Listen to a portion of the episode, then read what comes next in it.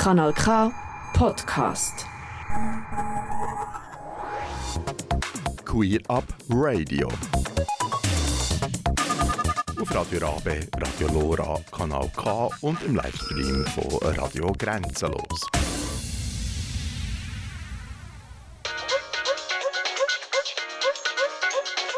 Queerbe, Queerbe, Queerbe. Eine Sendung von Queer Up Radio. Guten Abend und willkommen zu einer Spezialausgabe von Queerbeat, einem Format von Queer Up Radio. Queer Radio informiert und unterhaltet mit Interviews, Berichten, Talks und viel mehr rund um LGBTIQ plus Themen in der Schweiz und aus der ganzen Welt. Das Buchstabenkürzel LGBTIAQ steht für lesbisch, gay, bisexuell, transgender, intergeschlechtlich, asexuell und aromantisch sowie queer. Ja, und in der heutigen Spezialsendung strahlen wir eine Podiumsdiskussion zum geplanten neuen Basler Gleichstellungsgesetz aus. Knapp zwei Stunden ist kontrovers und emotional, aber fair über das neue Gleichstellungsgesetz diskutiert worden. Der Kanton Basel-Stadt will mit einem neuen Gesetzestext in der Deutschschweiz eine Pionierrolle übernehmen und den Gleichstellungsauftrag gegenüber dem alten Gesetz von 1995 erweitern. Im Vorschlag der Basler Regierung soll sich Gleichstellung nicht nur auf Frauen und Männer beziehen, sondern auf alle Menschen, also zum Beispiel auch auf lesbische, schwule, bisexuelle, trans- und intermenschen. Doch mit den geplanten Änderungen sind nicht alle einverstanden und führen selbst unter FeministInnen zu Meinungsverschiedenheiten. Nach ein bisschen Musik starten wir mit zwei Input-Referaten, wo alles einstimmig vor der Podiumsdiskussion gehalten worden sind. Mein Name ist Alex Meyer und ich wünsche viel Vergnügen mit zwei interessanten Stunden hier bei Queer Up Radio. I'm angry and I'm sad and a little disconnected. I think I got no self respect left.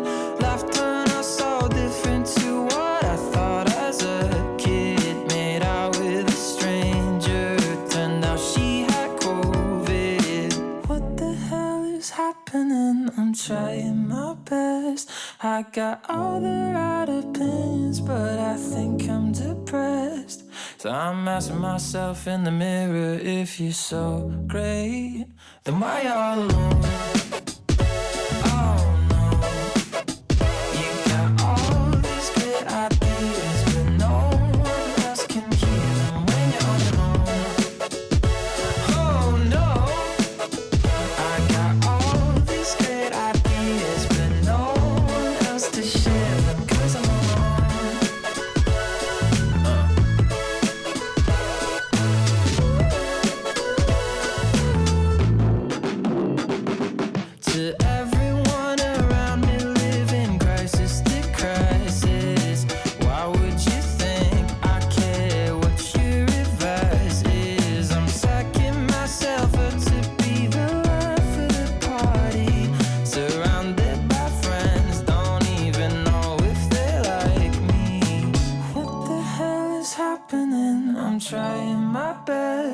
I make all the smart decisions, but I think I'm depressed. So I'm asking myself in the mirror if you're so great.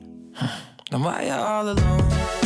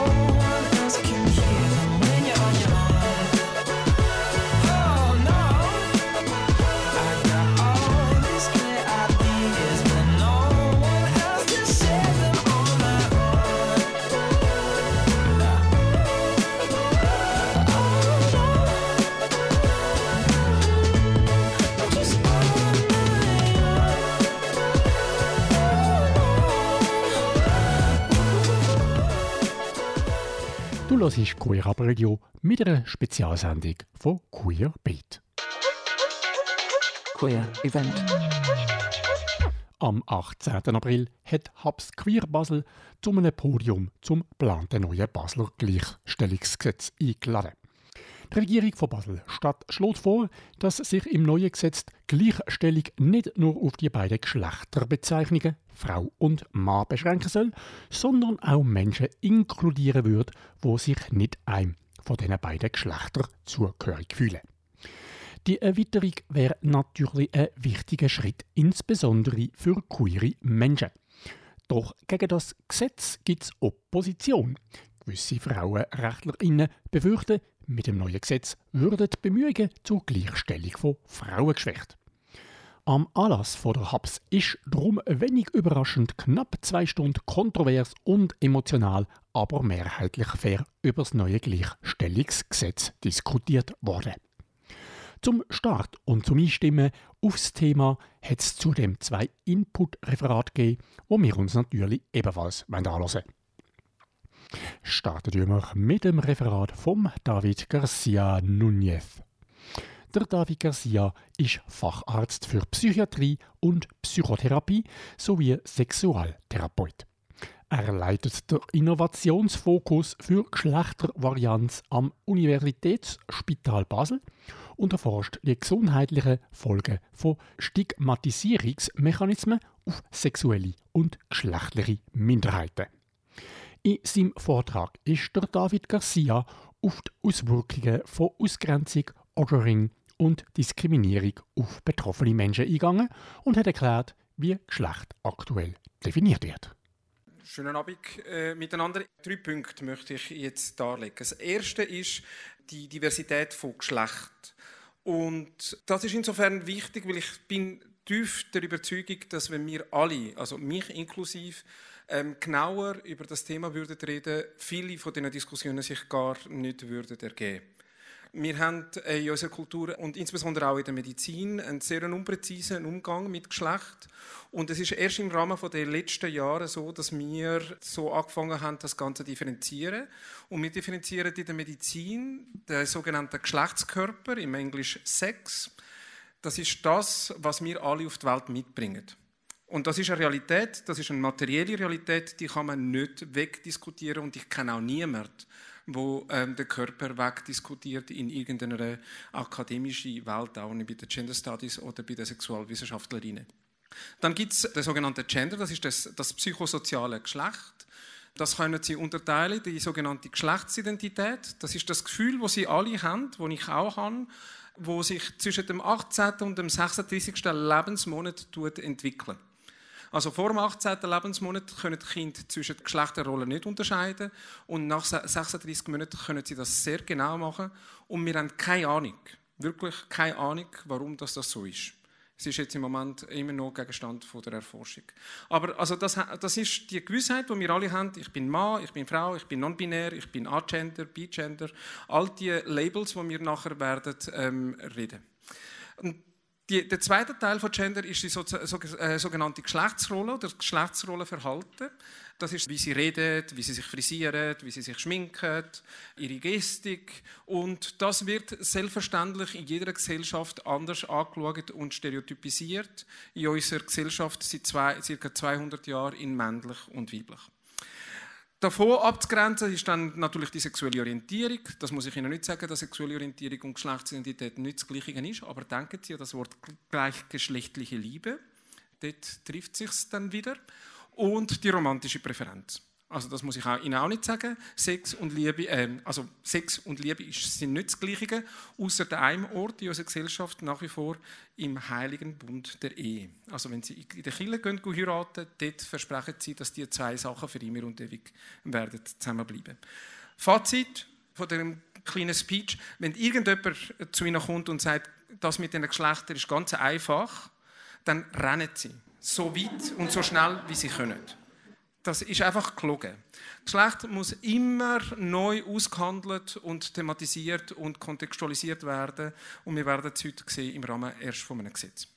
Mein zweiter Punkt, wo ich jetzt möchte kommen, ist die Sache mit dem Othering. Ich habe gesehen, das ist ein Begriff, wo sie jetzt da sehr beschäftigt. Es kommt so aus der sozialen Wissenschaftsecke und ich möchte es anders aufgreifen, damit Sie verstehen, um was es geht. Soziale Gruppen sind extrem instabil. Alle von Ihnen, die einmal in einer Wege gelebt haben, wissen das. In einer Dreierwege gibt es immer zwei gegen eins Konstellationen. Immer.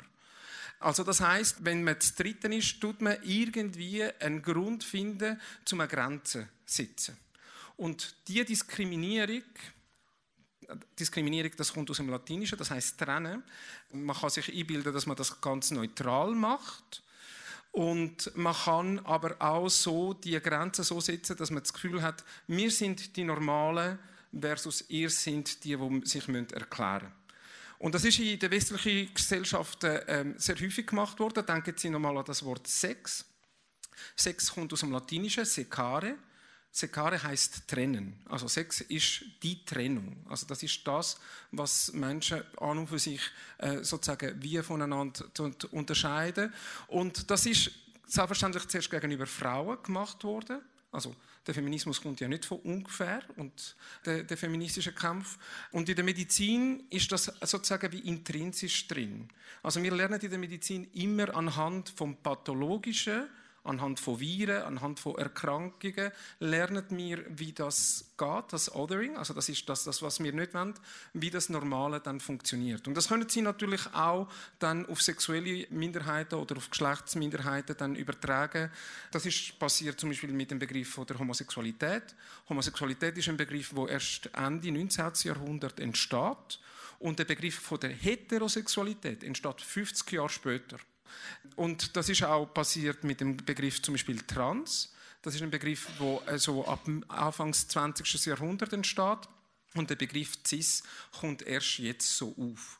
Also das ist eine ein, ein Tendenz, eine soziologische Tendenz, die wir in Menschengruppen haben und sich einfach bis ins Medizinische hinein verleiht. Und diese Trennungstendenz führt dazu, dass Minderheiten in Gesellschaften immer wieder anders behandelt werden sei, das jetzt eben Frauen, Cis-Frauen, sei das LGB, die LGBT-Community oder Transmenschen oder Intermenschen oder Menschen ohne, ohne, ohne Gender. Und das führt dann schlussendlich zu den Begleitproblematik und Störungen, die wir in unserem Zentrum zum Teil behandeln und erforschen. Und ganz am Schluss möchte ich noch einen Satz dazu sagen zur Wichtigkeit der Intersektionalität. Es ist wichtig, wenn wir über Kategorien reden, dann haben wir das Gefühl, eben Sex, Sex sehr sauber. Also man kann den Körper von Identität, von der Rolle trennen, man kann die Schwulen von der Lesben, von der Bisexuellen trennen und die Trans von der Cis und so. Und das funktioniert so nicht. Menschen funktionieren so einfach nicht.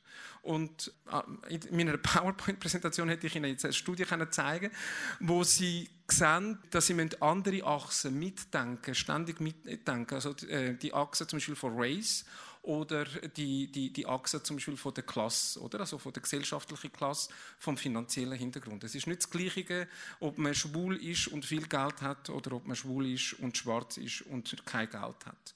Und dementsprechend ist das wichtig auch für die Politik, dann auch, dass man all diese Sachen miteinander ähm, sich überlegt, weil sie müssen sich ja dann irgendwelche Interventionen ja dann äh, sozusagen ausdenken und wenn sie nur in die Kästchen denken, dann laufen sie Gefahr, äh, sozusagen mit gutem, also mit, äh, ja, mit einer guten Intention dann falsche Entscheidungen zu treffen. Vielen Dank. Soweit das Input-Referat vom Dr. David Garcia Núñez anlässlich von der Podiumsdiskussion zum neuen Basler Gleichstellungsgesetz. Queer Up Radio. Du hörst eine Spezialausgabe von Queerbeat, einem Format von Queer Up Radio. Und heute dreht sich in unserer Sendung alles ums geplante neue Basler Gleichstellungsgesetz und einer von Hubs Queer Basel durchgeführte Podiumsdiskussion. Als zweites Inputreferat hat Elisabeth Joller eine juristische Einordnung vorgenommen. Elisabeth Joller ist Anwältin und Staatsrechtlerin. Sie doktoriert im Moment zum Verbot von Geschlechterdiskriminierung in der Bundesverfassung und steht kurz vor dem Abschluss von der Dissertation. Sie ist außerdem Vorstandsmitglied von der Demokratischen JuristInnen Basel. Bevor Elisabeth Joller im Anschluss ebenfalls auf dem Podium teilgenommen hat, hat sie über die juristischen Aspekte vom geplanten neuen Gesetz informiert. Außerdem hat sie eine Abgrenzung vorgenommen gegenüber einem Diskriminierungsverbot und ist auf einen Unterschied zwischen einem kantonalen und eidgenössischen Gleichstellungsgesetz eingegangen. Guten Abend miteinander. Es geht mir in meinem Inputreferat darum, ein paar juristische Abgrenzungen zu treffen. Das wird zugegebenermaßen eine kleine trockene juristische Kost, aber vielleicht ist es doch nützlich, wenn man ähm, gewisse juristische Grundlagen schafft, weil wir diskutieren ja doch immerhin über ein Gesetz heute Abend und dass wir alle so eine ungefähre Ahnung haben, über was wir eigentlich ganz genau diskutieren heute. Die erste Abgrenzung, die ich möchte treffen in meinem Referat, ist die Abgrenzung zwischen dem verfassungsrechtlichen Diskriminierungsverbot und einem Gleichstellungsgesetz. Also, das ist wahrscheinlich den meisten von euch bekannt. Sowohl die Bundesverfassung wie auch die kantonale Verfassung enthalten ein Verbot von der geschlechtsbezogenen Diskriminierung. Ich rede lieber von sexistischer bzw. heterosexistischer Diskriminierung. Und die Diskriminierungsverbot, die verfassungsrechtlichen Diskriminierungsverbot, die bindet den Staat. Das heißt, der Staat darf durch sein Handeln nicht diskriminieren. Sie verleihen justiziable Ansprüche gegen einen Staat. Das heißt, wenn ich von Diskriminierung betroffen bin, dann kann ich dagegen rechtlich vorgehen. Was die verfassungsrechtlichen Diskriminierungsverbote nicht machen, ist Privatpersonen direkt verpflichten. Das heißt, wenn ich von einer privaten Arbeitgeberin oder von einem privaten Vermieter sexistisch diskriminiert werde, dann kann ich mich nicht direkt auf das verfassungsrechtliche Diskriminierungsverbot berufen, um dagegen vorzugehen. Jetzt ist es aber natürlich faktisch so, dass Diskriminierungen ja nicht allein vom Staat ausgehen, sondern in erster Linie ein gesellschaftliches Phänomen sind. Und diesem Umstand trägt auch die Bundesverfassung Rechnung, und zwar damit, dass die Verfassung den Gesetzgeber beauftragt, für die tatsächliche Gleichstellung in der sozialen Wirklichkeit zu sorgen. Und genau dort knüpft jetzt das kantonale Gleichstellungsgesetz an, über das wir heute diskutieren.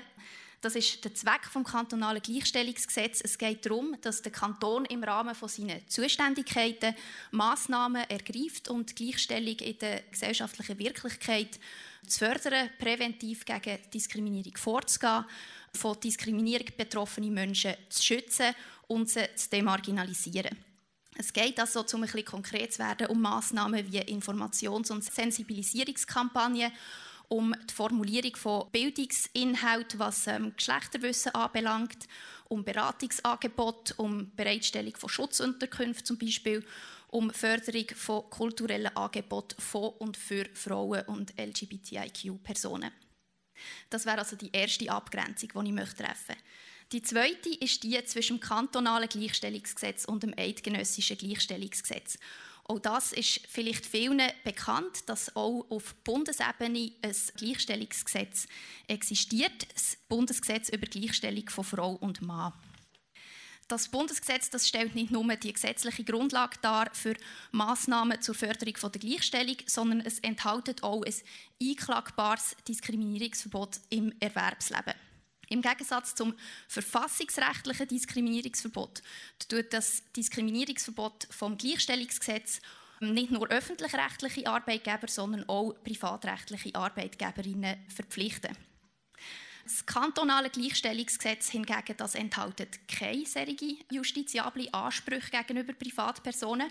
Und das liegt ganz einfach in der verfassungsrechtlichen Kompetenzordnung begründet zwischen Bund und Kanton.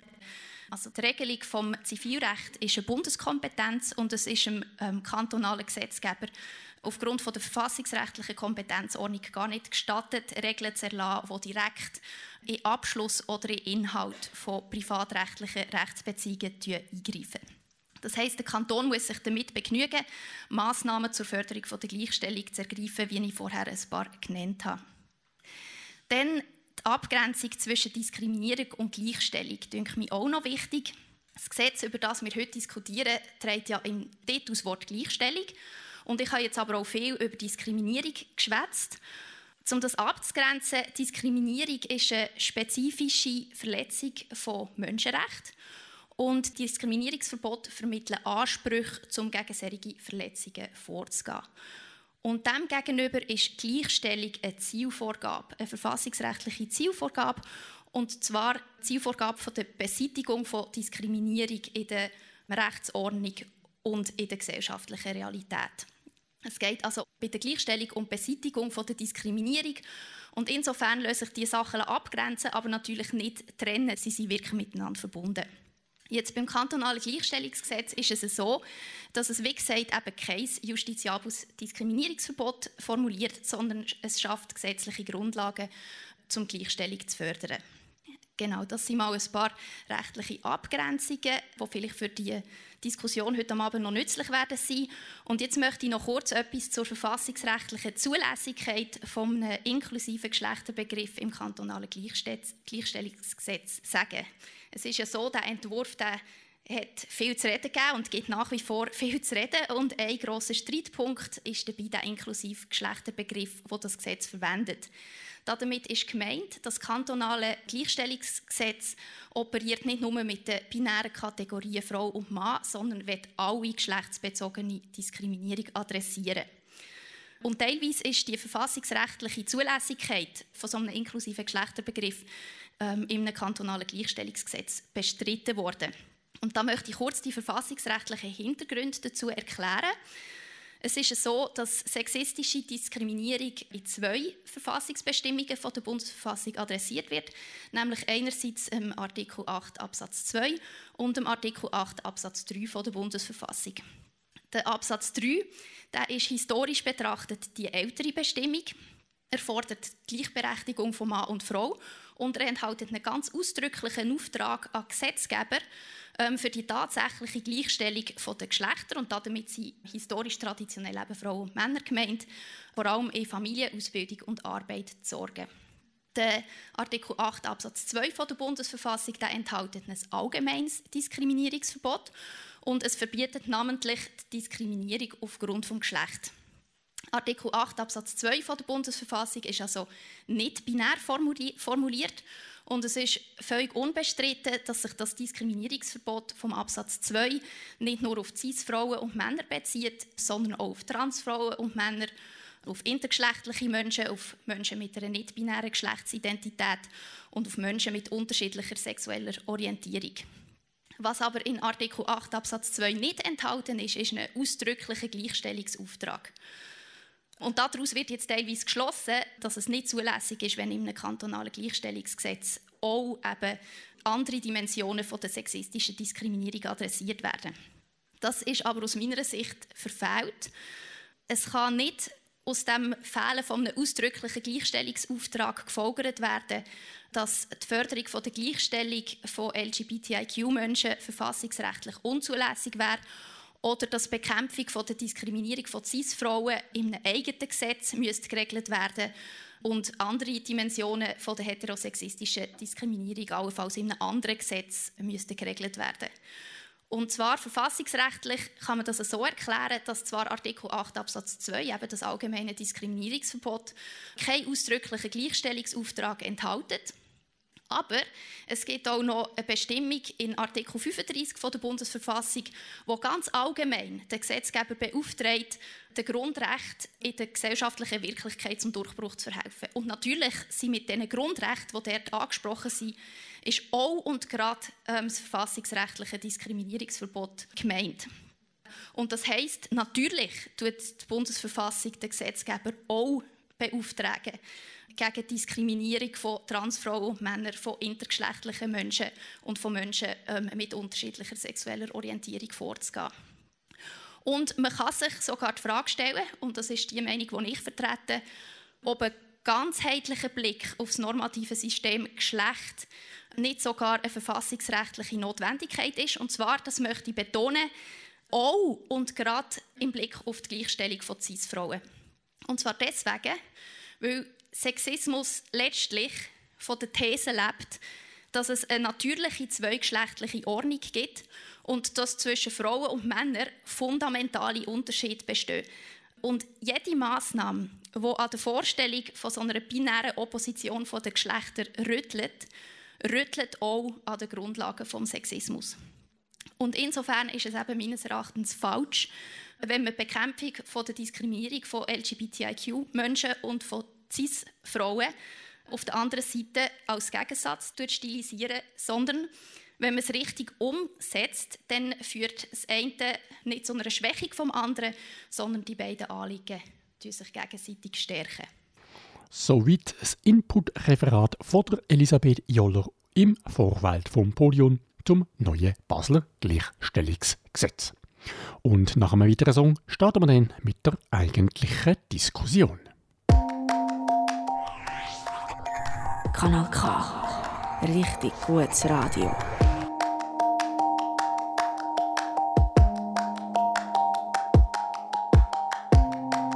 It's a cold world, darling. That's what I learned the night you called me up. You said that you're not sober, please come over. Crazy, but make sure that I got there safely. Cause I hear your voice still mention, pay attention.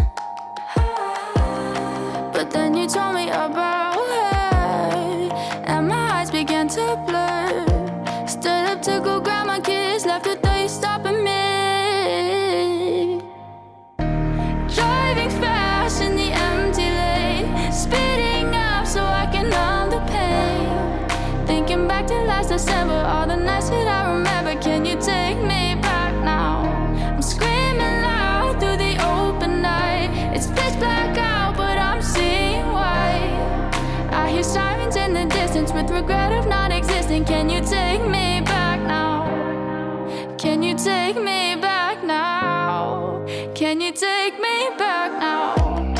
There's nothing we can't get through. That's what I thought the night I called you up. Said that I'm not sober, please come over. I let my mind go crazy, give in to all the stupid cravings. But if you say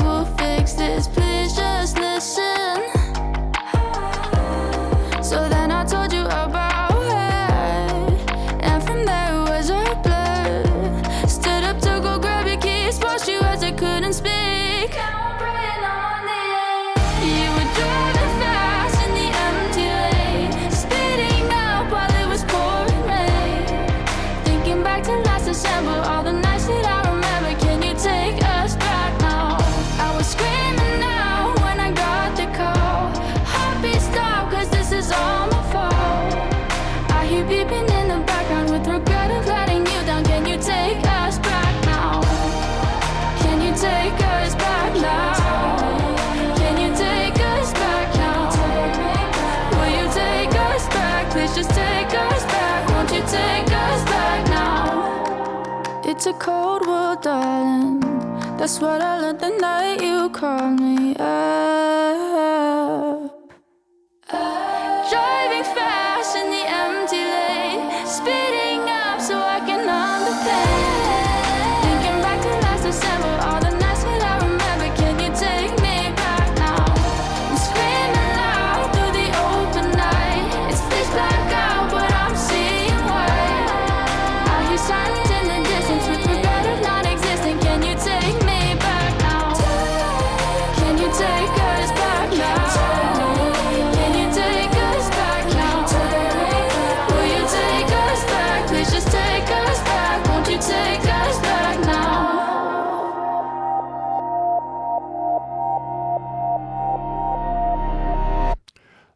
Du hörst eine Spezialausgabe von Queerbeat, einem Format von Queer Up Radio. Thema heute ist das neue geplante Gleichstellungsgesetz in Basel-Stadt, wo zu diversen Diskussionen geführt hat.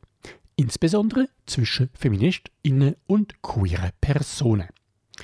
Am 18. April hat darum Hubs Queer Basel eine Podiumsdiskussion zum Thema durchgeführt, wo wir jetzt dürfen ausstrahlen Neben der Elisabeth Joller, Anwältin und Staatsrechtlerin, wo wir bereits vor ein paar Minuten mit einem Input-Referat gehört haben, sind auf dem Podium die folgenden weiteren Personen anwesend gewesen.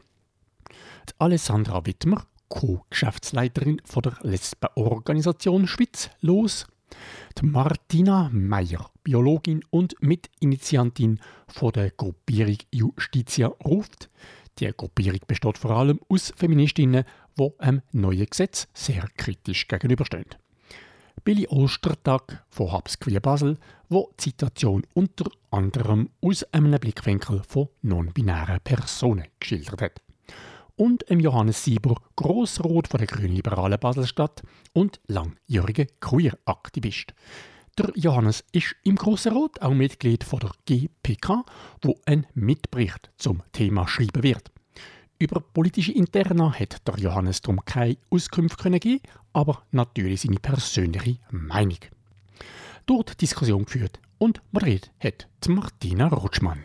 So, schön sitzen wir hier zusammen. Wir haben den juristischen Teil zum Glück schon gehört. Das wäre jetzt ein bisschen kompliziert für uns geworden, als Nicht-Juristin das zu erklären. Martina, du bist hier Kritikerin auf der Bühne. Du bist Mitinitiantin von Justitia Ruft wohlbemerkt als Feministin da, bist aber gegen das Gesetz, oder zumindest kritisch gegenüber dem Gesetz. Warum? Ich bin auch als Biologin da, nicht nur als Feministin.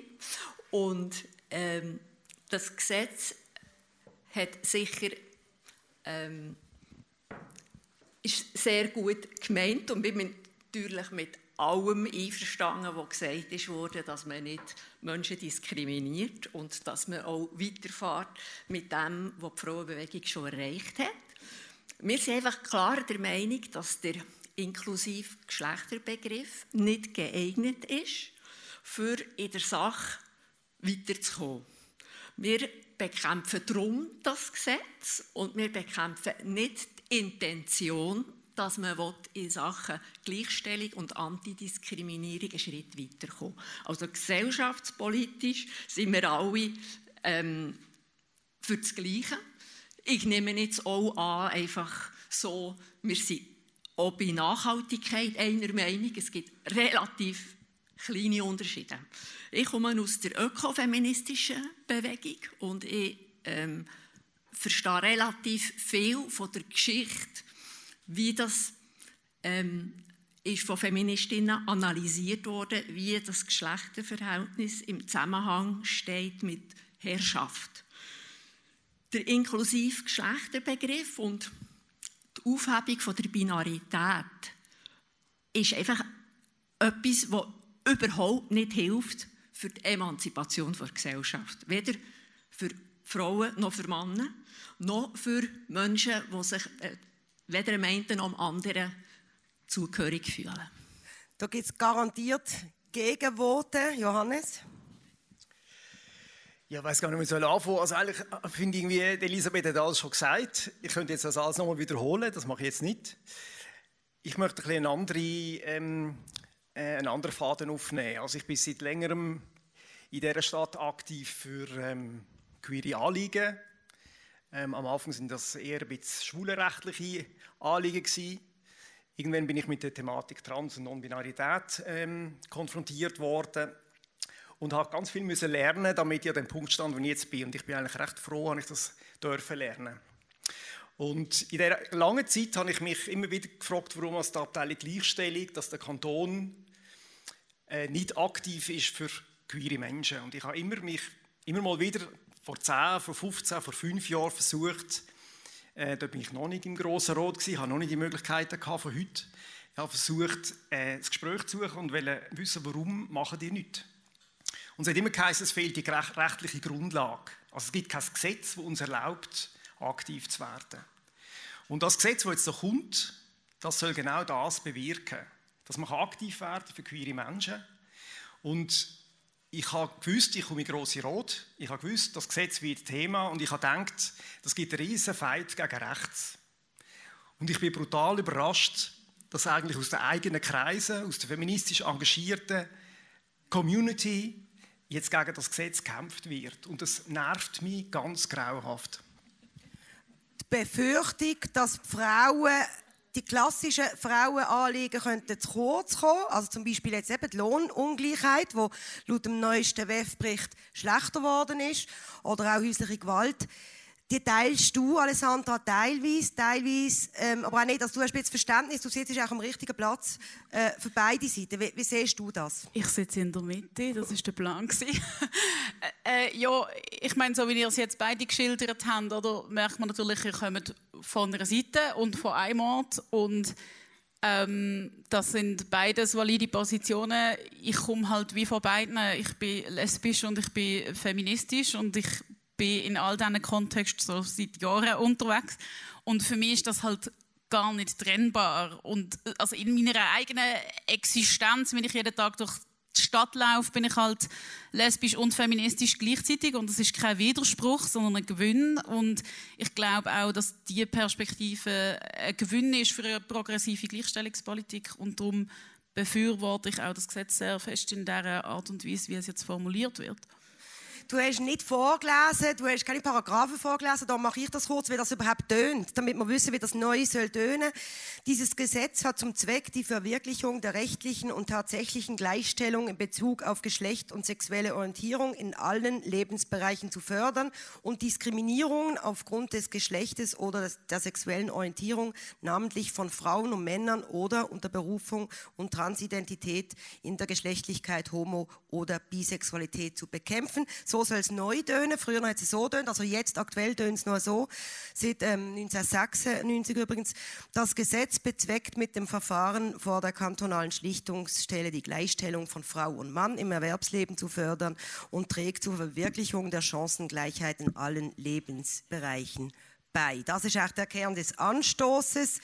Billy, du hast gesagt in einem Interview oder in einem Artikel, wo du selber geschrieben hast, in einem lokalen Medium, dass die Erweiterung der Geschlechter in diesem Gesetz nur ein Gewinn können sein, so quasi, also auch eine Inspiration können sein. Wie hast du das genau gemeint? Hast du es nicht genau ausgeführt? Darin? Ja, also die Vielfalt der Menschen ist lebbar, die ist sichtbar. Warum soll man die nicht auch physisch, also in einem Gesetz niederschreiben. Es gibt sehr viele verschiedene Menschen. Jeder Mensch ist anders.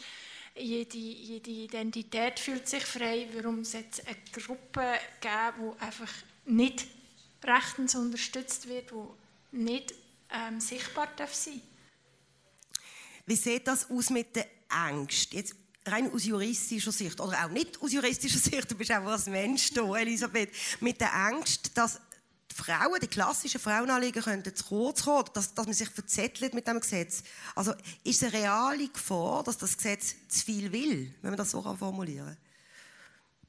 Ich sehe das nicht so. Ähm, es ist ja auch nicht so, dass ähm, äh, das Gesetz wird vorgesehen, dass die gleiche Fachstelle wie bisher mit den gleichen Mitteln quasi zusätzliche Aufgaben übernehmen, ähm, sondern es geht wirklich ganz klar um eine Erweiterung ähm, äh, von dieser Arbeit. Für das sind auch zusätzliche Mittel ähm, vorgesehen.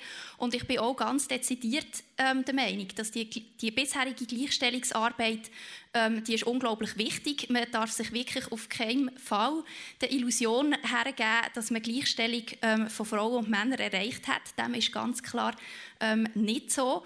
Aber ähm, wie ich schon gesagt habe, ähm, es bestehen auch gute Gründe, um strategisch eben jetzt anders an diese Sache herzugehen. Justitia ruft ist der Meinung, ähm, dass es nicht Sinn macht, ähm, die Binarität aufzuheben. Ich möchte einfach kurz einschieben. Also faktisch gibt es da sowieso gar nichts aufzuheben, weil das Geschlechter nicht binär sind. Das ist einfach ein Fakt. Wir haben das vorher gehört im ähm, Vortrag von David. Es ist nur, dass ähm, äh, das System der Geschlechternormen, das uns vorgaukelt, dass es so eine äh, reine und klare Binarität gibt. Und das ist nicht so.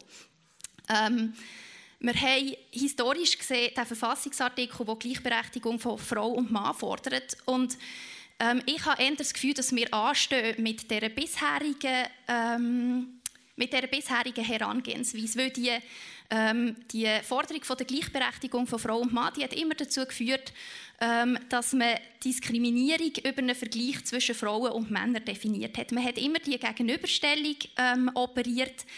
Ähm, das hat einerseits dazu geführt, dass man teilweise auch gewisse Benachteiligungen von Männern ähm, als Diskriminierung gefasst hat. Also plötzlich ist es dann so gewesen, dass wenn ähm, ein Mann benachteiligt worden ist, zum Beispiel durch eine Fördermaßnahme, ist das dann ähm, gleich eine Diskriminierung gewesen, wie wenn jemand im Erwerbsleben als Frau diskriminiert wird. Und es ist einfach nicht, ähm, das ist nicht das Gleiche. Bei einer Fördermaßnahme geht es darum, ähm, Privilegien auszugleichen und Diskriminierung zu bekämpfen. Aber wenn man so einen symmetrischen ähm, äh, Diskriminierungsbegriff hat, der eben mit dieser Gegenüberstellung operiert, ähm, dann hat man eben das Problem, dass dann, äh, das auch plötzlich als Diskriminierung erscheint und recht, rechtfertigungsbedürftig ähm, äh, ist. Ja, ja. ja vielen herzlichen Dank für das Votum. Martina hat ähm, etwas zum Anfang von dem Votum äh, ja. sagen. Ähm, ich muss jetzt einfach als Biologin und als Wissenschaftlerin sagen, es stimmt nicht, dass Zweigeschlechtlichkeit einfach nur in den Köpfen sei oder historisch gewachsen. Es ist eindeutig, dass wir Menschen zu den Säugetieren gehören. Alle Säugetiere haben zwei biologische Geschlechter.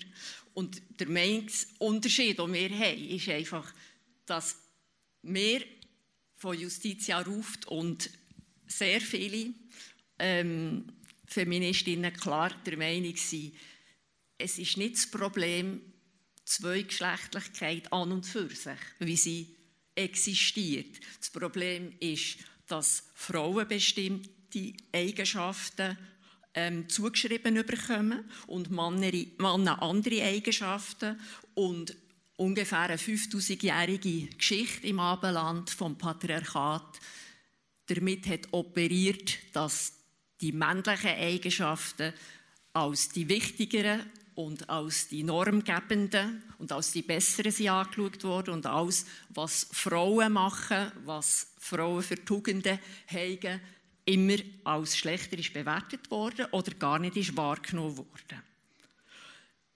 Es geht also darum, dass man nicht Zweigeschlechtlichkeit abschafft. Das ist etwa das Gleiche, wie ich sagen will, ich will ähm, ähm, Zebra und Esel abschaffen. Das ist einfach Blödsinn. Das, um das kann es einfach nicht gehen.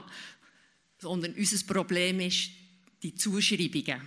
Und die Frauenbewegung hat ja ähm, sehr früh mit der Unterscheidung Sex und Gender versucht zu sagen, was zu ändern ist. Es ist nicht der Körper zu ändern, das ist nicht unser Problem, sondern das Problem ist die Zuschreibungen, die sogenannten Geschlechterpolaritäten. Jetzt nochmal, wir danken nochmal zurück zum, zum Kernproblem. Soll das Gesetz jetzt kommen, soll es nicht kommen? Du möchtest schon lange auch ja, ich möchte doch gerne noch schnell antworten, weil was Zuschreibungen anbelangt, äh, gebe ich dir völlig recht. Aber trotzdem hast du für mich wirklich beim ersten Satz einfach schon die argumentative Abkürzung genommen, die für mich nicht hebt, wenn ich das jetzt in allem, was ich je über Geschlecht gelernt habe, anschaue. Also ich bin jahrelang in den Gender Studies unterwegs gewesen, habe dort studiert, habe sehr viele verschiedene Theorien aus der Biologie gehört, die ganz klar erklären, dass es mehr als zwei Geschlechter gibt. Ähm, und ich arbeite jetzt in einem nationalen Dachverband, kooperiere sehr viel mit Interaction Schweiz, wo heute aber auch da ist davon, wo jeden Tag die Arbeit leistet, um uns zu erklären, dass es nicht nur zwei biologische Geschlechter gibt. Und das, also da finde ich, das können wir glaube auf dem Podium einfach nicht stehen lassen als Aussage. Also es ist klar, die Wissenschaft... Also kurz zusammengefasst zum, zum biologischen Aspekt Wissenschaft ist sich da, es gibt verschiedene wissenschaftliche Meinungen, oder wenn man dem will sagen, oder wie auch immer. Also wenn Martina das sagt, es geht jetzt um das Gesetz, das wäre ein anderes Thema, ich habe es gerne äh, separat oben dazu organisiert. Wir reden von dem Gesetz jetzt weiter. Ich möchte, bevor ich dich äh, ähm, das Wort lasse, Johannes, Billy fragen, wie es dir denn geht. Oder du bist non-binär und dann hörst du äh, das das Binäre, also das, du, du lebst ja auch und dann bist du auch aufgewachsen in einem Binärsystem. Wie, wie geht es dir da dabei? Ja, es macht mich irgendwie schon auch traurig, weil ich bin, ja, ich bin von einer Feministin großgezogen worden. Meine Mutter hat sich sehr stark gemacht für die Rechte von Frauen und hat mir mitgegeben, dass ich mich frei fühlen dass ich mich entwickeln dass ich mich selber sein Und jetzt komme ich in eine, in eine Situation, wo es heißt ja, ja, schon, aber nur in den binären Normen. Und ich denke, ja, irgendwie fühlt sich das für mich nicht fertig gefühlt an, wenn ich nur bis in die Binär, bis in die biologische Definition fühle, weil ich habe Gefühl, die sind nicht aufgrund von dem, was eigentlich genau das heißt mit diesen Zuschreibungen. Also stimme ich vollkommen zu. Ich brauche keine Zuschreibungen, um mich zu definieren. Nur weil ich irgendwie ein körperliches Merkmal habe, bin ich hochsensibel oder halt kräftig stark. Das ist für mich irgendwie nicht nachvollziehbar, dass es das auf einem binären System braucht. Darum verstehe ich nicht, warum dass man das überhaupt so aufteilt. Ganz kurz, ganz kurz, Martina, und dann du, du möchtest schon lange etwas sagen. Als Ergänzung dazu. Ja, ähm, wir sind uns einig, eben, die Zuschreibungen, das ist ein Problem und das sollte nicht sein. Da sind wir uns wirklich einig. Jetzt zurück zum Körper. Es gibt ganz äh, viele Lebensbereiche, wo es absolut entscheidend ist, dass die Menschen, die die und mich behandeln in der Medizin, dass sie das adäquat machen. Und die meisten Menschen haben einen eindeutig weiblichen oder männlichen Körper und dann gibt es noch eine ganze Anzahl Menschen, die haben nicht einen eindeutig weiblichen oder männlichen Körper. Und für alle Menschen sollte es adäquate medizinische Versorgung geben. Und die Tatsache, dass es immer noch so ist, dass die ganze Medizin nach dem männlichen Körper sich ausrichtet, dass die allermeisten Medikamente am männlichen Körper getestet sind, dass es ganz viele Therapien gibt für einen männlichen Körper, die gut funktionieren, bei Frauen relativ schlecht oder sogar das Gegenteil bewirken. Das zeigt einfach, dass, die, dass das Hauptproblem an einem anderen Ort liegt. Es geht um die Wahrnehmung von, vom Körper und von den Eigenschaften vom Körper. Und die Wahrnehmung, die fehlt vollkommen. Und es wird nicht besser, wenn man einfach sagt, es gibt mehr als zwei Geschlechter. Es geht darum... Okay, aber das eine und das andere hat ja das kann man ein bisschen auseinanderpeilen, weil das ist wahrscheinlich niemand dagegen, dass äh, in der medizinischen Forschung auch Medikamente für weibliche Körper besser erforscht werden oder auch typische Frauenkrankheiten, in Anführungszeichen, mehr erforscht werden. Das ist nämlich auch nicht der Fall. Aber jetzt zum Johannes, wo, wo noch etwas ergänzend zu, ganz vorher möchte sagen, dass man wieder den Faden findet zum Gesetz. Also ich möchte gerade schon da anknüpfen. Ich finde, ich finde selbstverständlich gibt es äh, Defizit äh, in Bezug auf äh, medizinische, Versorgung und Forschung in Bezug auf weibliche Körper. Und dort muss man schaffen.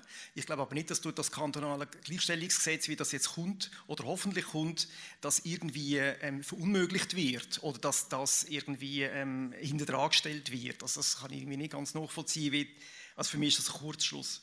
Ich finde ähm, die Zuschreibung sehr wichtig. Ähm, was haltet man von einem Menschen? Ich glaube, man ist ja nicht diskriminiert, also man ist auch diskriminiert aufgrund von das, wo, wo man ist, aber man wird auch diskriminiert auf das, was man gesehen wird. Also wie, wie wird man gesehen? Und gerade schwule Männer, ähm, würde ich es mal verallgemeinernd behaupten, die werden ja auch sehr stark eben nicht als Männer gesehen. Also ihres ihres Männlichsein wird ja stark in Frage gestellt. Und da frage ich mich ein bisschen, also ich finde es wie schade, dass man eigentlich die patriarchale Problematik, die du sehr schön erläutert hast mit dieser Zuschreibung, dass man die irgendwie für sich will reservieren, dass man sagt, wir sind jetzt die Identität oder wir sind jetzt die biologisch begründete Identität, wie auch immer, und wir reservieren das für uns und ihr habt das ein anderes Problem. Für mich ist das das gleiche Problem und für mich ist das, das zu sehen als das gleiche Problem ist eine große Chance. Und ich verstand nicht, warum dass man das separiert und eigentlich will aufteilen, obwohl man eigentlich gemeinsam könnte gegen das gleiche Problem schaffen. Das müsstest du mir gerne erklären. Bitte.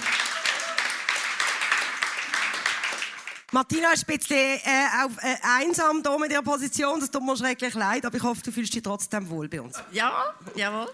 Ich habe ähm, sicher auf beides antworten. Also, erstens einverstanden, äh, dass wir vorhin ein bisschen weg sind, direkt vom Gesetz einverstanden. Ich wollte einfach wirklich ganz deutlich sagen, dass es wissenschaftlich nicht so ist, wie meine Vorrednerinnen und Vorredner gesagt haben, dass es mehr als zwei Geschlechter gebe. Es stimmt einfach nicht. Das Okay. okay. ich einfach noch einmal müssen sagen. Bist du als Biologin da, hast du das jetzt gesagt, aber gehen wir jetzt Das trotzdem meine noch mal zum. Gesetz. Also dort muss ich wirklich, muss ich wirklich Weil das ist nicht die. Diskussion, wo, wo der große Rot wird feiern, sondern zum Glück nicht. Er könnte das kann wahrscheinlich gar nicht führen, äh, sondern es geht wirklich ums Gesetz jetzt hier. Bitte.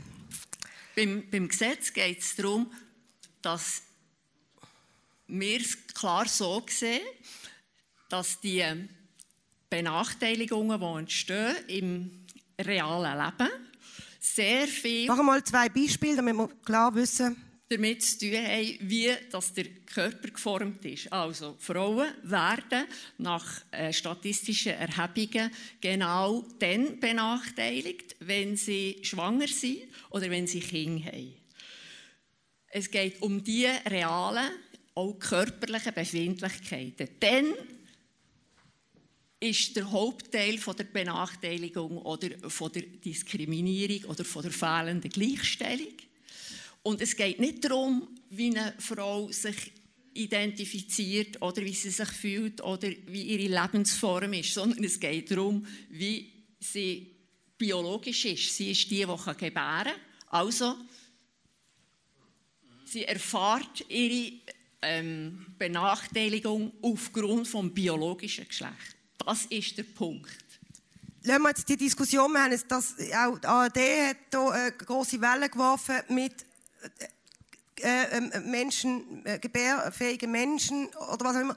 Das wäre auch spannend, aber wie gesagt, es wird mir wieder abdriften. Ich möchte die fragen, Ich kann vielleicht ähm, darauf eingehen, was Martina gesagt hat, dass man diskriminiert wird ähm, wegen der Biologie. Es stimmt. Ähm, Schwangerschaft und Familiengründung, das ist ähm, also in einer Erwerbskarriere von einer Frau ist das einfach der berühmte Knick, ähm, wo sich einfach entkoppelt und wo die Lohnschere aufgeht, ähm, äh, wo Frauen nachher wirklich tatsächlich ich sage jetzt, Mühe haben mitzuhalten, beziehungsweise es eben dann wirklich zu handfesten Benachteiligungen kommt im Berufsleben.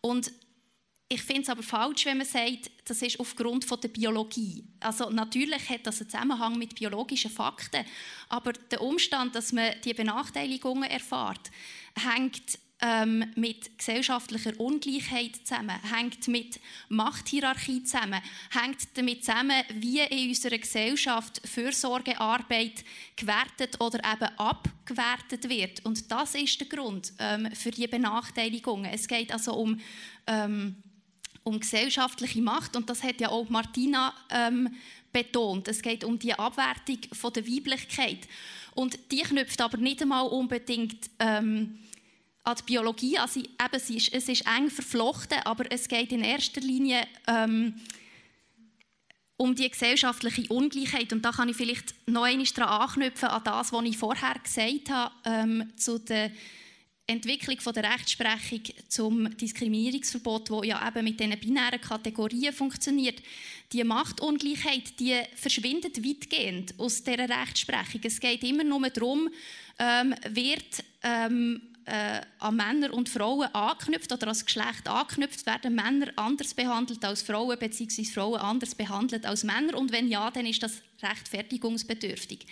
Aber ähm, was eigentlich der Kern ist, was Diskriminierung ausmacht, eben soziale Asymmetrie, ähm, das spielt eine sehr kleine Rolle in der Rechtsprechung. Und auch dort, denke mir ist es deshalb wichtig, dass man von dem bisherigen ähm, vergleichsbasierten Antidiskriminierungsdenken wegkommt. Also du, du sagst, mit dem neuen Gesetz, so wie es vorgesehen ist, kann man mehr erreichen gesellschaftlich, also mehr Gleichstellung erreichen als mit dem bisherigen Gesetz. Also ich sage zumindest, dass die bisherige Art und Weise, wie die Gleichberechtigung der Geschlechter in der Rechtsprechung konzipiert worden ist, uns jetzt ähm, wahrscheinlich nicht mehr wahnsinnig viel wird weiterbringen, weil wir einfach in unserer Rechtsordnung auch nicht mehr wahnsinnig viel... Oder man muss auch sehen, wo das Gesetz entstanden ist, wo der Verfassungsartikel entstanden ist, da haben wir eine Rechtsordnung gehabt, die durchzogen war von diesen Differenzierungen. Wir haben ein Eherecht gehabt, wo der Mann ganz offiziell und, ähm, und äh, deutsch und deutlich als Oberhaupt von der Familie definiert hat. Ähm, die Differenzierungen die sind nach und nach abgebaut worden.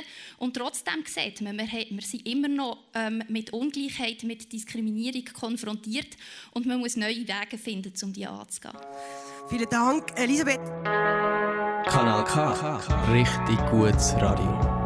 I don't wanna see any of your friends. I don't. I know it's hard for you to be alone, that's where we're different. I'd be emotionless all the way if I could. I should take your advice and find someone new so I could have to.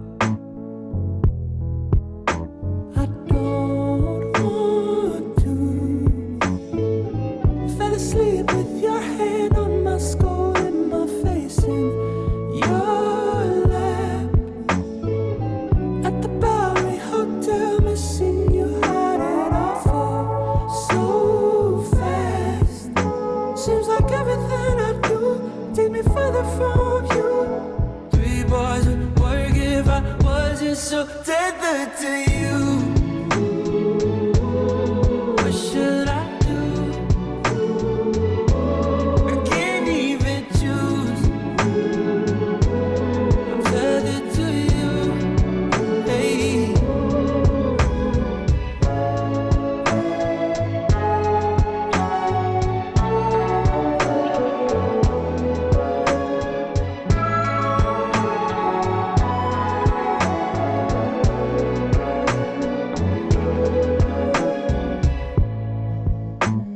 Pray to God that it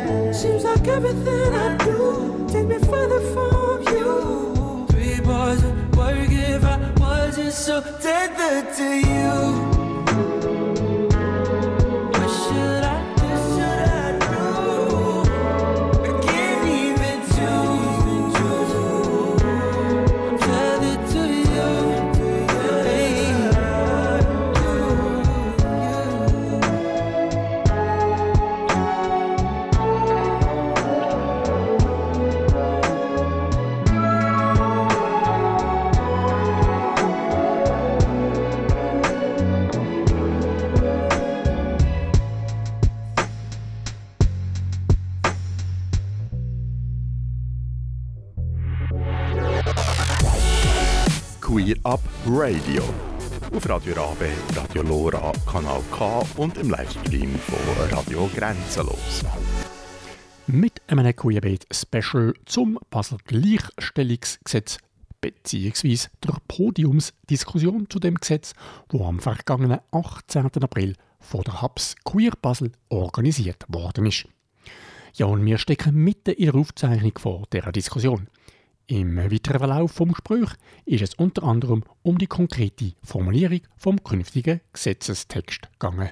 Die Angst vor Justitia Ruft und auch anderen Frauenorganisationen steht im Raum, dass, dass Frauen, ich sage jetzt die klassischen Frauenanliegen, so wie sie im jetzigen Gesetz formuliert sind, zu kurz kommen oder dass die inklusive Formulierung der Frauen schadet. Wir haben jetzt gehört von der Juristin, dass das so das Gesetz formuliert ist, nicht der Fall wäre. Warum ist denn die Angst trotzdem da?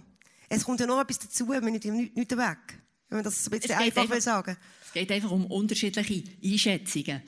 Ähm, ich möchte einfach ähm, darauf verweisen, dass es Fachartikel gibt von Juristinnen, die zeigen, dass das eine vergebliche Hoffnung ist. Also dass jetzt diese Sorte von Veränderung vom Gesetz, also mit der Abschaffung von der Binarität, irgendetwas Positives könnte bewirken es ist ja nicht so, dass das Gleichstellungsgesetz, wie es heute existiert, erfolglos war. Es heisst nur, dass bei der Umsetzung noch sehr viel zu machen ist. Aber das, was bisher schon erreicht worden ist, ist genau darum erreicht worden, weil man können sagen es gibt keinen Grund, eine Frau zu benachteiligen oder ein Kollektiv von Frauen zu benachteiligen gegenüber dem Kollektiv der Männer, oder?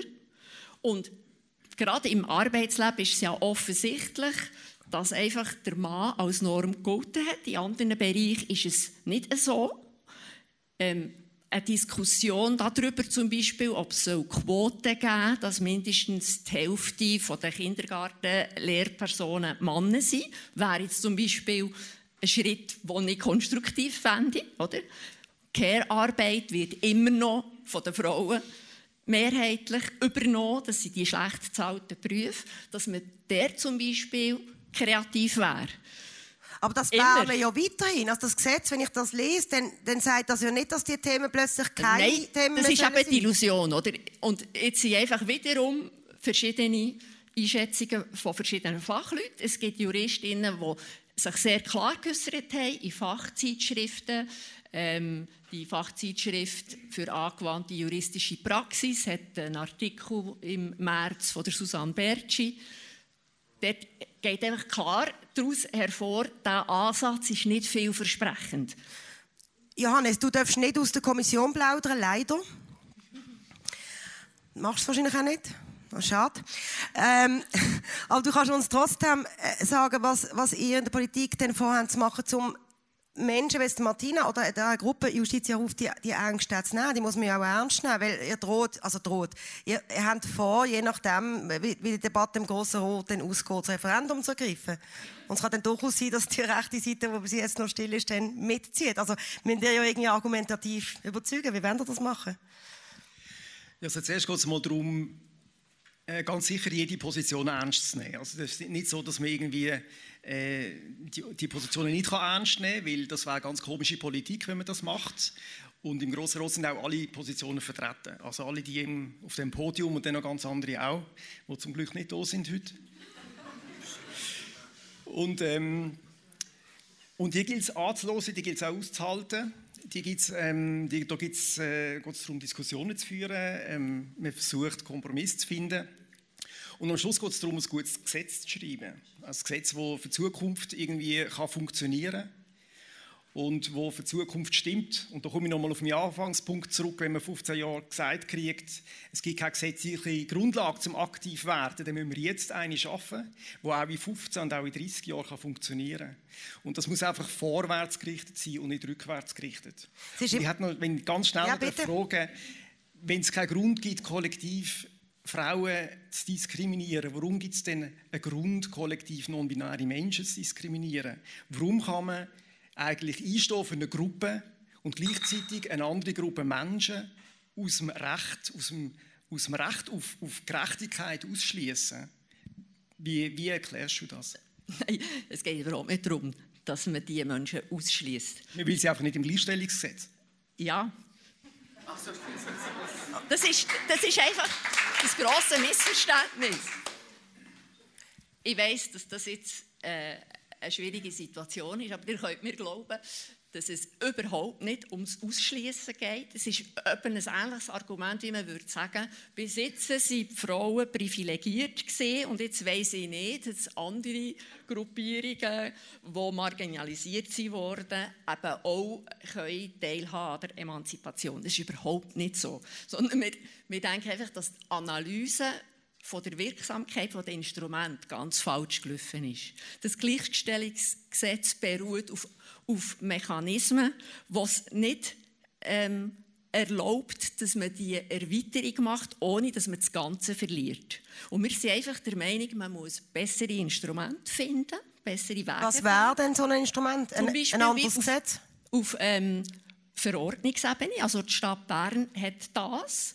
Auf Verordnungsebene kann man ähm, einführen, ein extra Büro, das sich der LGBTQ IQ ähm, Anliegen annimmt. Es wird Geld für das gesprochen. Es werden alle diese Sachen unternommen.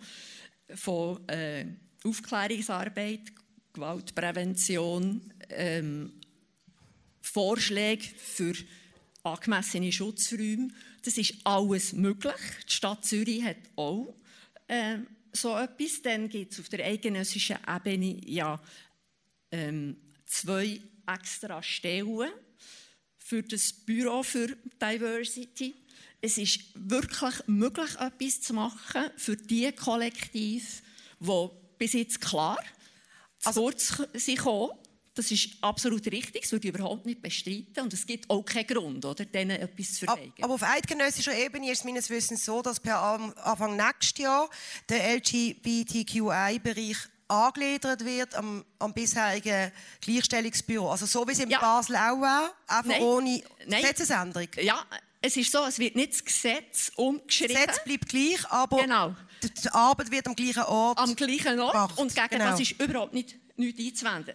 Es Ab ist gegen das Gesetz etwas einzuwenden, das äh, von uns aus gesehen unbrauchbaren Geschlechterbegriff einführt. Wir sind wirklich gegen den Paragraph 2. Der ist für uns unbrauchbar und ist nicht justiziabel und wird am Schluss alles kaputt machen, statt dass es ähm, vorwärts gehen. Aber in der Praxis wäre es ja gleich, wie jetzt der Bund das auch wird machen dass Nein, es wäre eben nicht gleich. Also es ist eine 50%-Stelle geplant, äh, es ist Geld geplant, das für ja. Personen eingesetzt wird, die sich um die LGBTQI anlegen, soll dann kümmern innerhalb vom jetzigen Gleichstellungsbüro. Und mit dem Unterschied, dass eben das Gesetz noch umgeschrieben wurde. Ja, das ist einfach ein recht grosser Unterschied. Aber ich bin einverstanden so könnte man sich einigen. Oder? Es geht ja auch darum, herauszufinden, auf, ähm, auf was können wir uns einigen, was würde allen einleuchten. Das wäre dann die nächste Frage, ja. genau. Aber zuerst möchte ich noch geschwind zitieren, was Billy geschrieben hat in diesem Artikel, äh, wegen dieser Ausgrenzung und wegen dem, was dir nicht einleuchtet, liest kurz vor, wenn zu lesen ist, man sei gegen Ausgrenzung von Minderheiten, diese aber nicht im Gleichstellungsgesetz haben will, zeigt das, wie im selben Satz Minderheiten ausgegrenzt werden, obwohl das Gegenteil behauptet wird. Hast du geschrieben? Genau. Also unverständlich für die, warum man einerseits sagt, wir sind für die äh, äh, ähm, Bekämpfung von Ungleichheit, aber nicht bei uns quasi. Aber da kommen wir jetzt nicht weiter, da sind Positionen klar. Mit dem jetzigen Gesetz, bevor wir dazu kommen, was mit, mit was alle können leben sind dir ja, also deine Seite ähm, Queer-Aktivisten auch nicht ganz zufrieden, und zwar genau wegen dem Ordering, wo wir es vorher davor hatten, wegen der Formulierung die ist im Rotschlag jetzt anders, ein bisschen abgemildert, als sie ursprünglich war. Kannst du dazu ganz kurz etwas sagen, damit klar ist, von was wir hier reden? Ja, also es, gibt sicher von, von Queer-Seite immer unterschiedlichste Ideen und Vorstellungen, wie etwas sollte sein. Aber ich glaube, in Bezug auf den Zweckartikel hat man ähm, mit einem runden Tisch ähm, eigentlich recht viele Positionen hinter ein, ein Papier gebracht. Das ist äh, eigentlich schon eine Glanzleistung, dass man das hingekriegt hat. Und es ist ja darum gegangen, dass eigentlich die, die Vernehmlassungsversion vom, vom Zweckartikel ist sehr offen formuliert war. Also man hat, man hat ähm, äh, Diskriminierung aufgrund von Geschlecht und sexueller Orientierung ähm, benannt. Und aufgrund von Widerstand von ähm, Frauenrechtlerinnen, darf ich das so sagen, Seite, ähm, äh, hat man dann auf, auf der Rotschlagsversion so ein bisschen ähm, einen Push abgelassen, meiner Meinung nach. Also man hat in, in den Zweckartikel dann Männer und Frauen reingenommen und dann du hast es vorgelesen, irgendwie äh, namentlich Männer und Frauen und dann noch irgendwie oder. unter Vorbehalt oder genau. weiß ich was von Homosexualität etc. und so. Also einfach ein bisschen schwierige Formulierung, meiner Meinung nach. Und gegen das ähm, äh, wehrt man sich jetzt ähm, meiner Meinung nach zu Recht. Ähm, ich finde, wenn man Männer und Frauen äh, reintut, muss man sagen, sind das jetzt Cis-Männer oder sind es äh, Trans-Frauen? Also wir müssen das schon noch spezifizieren.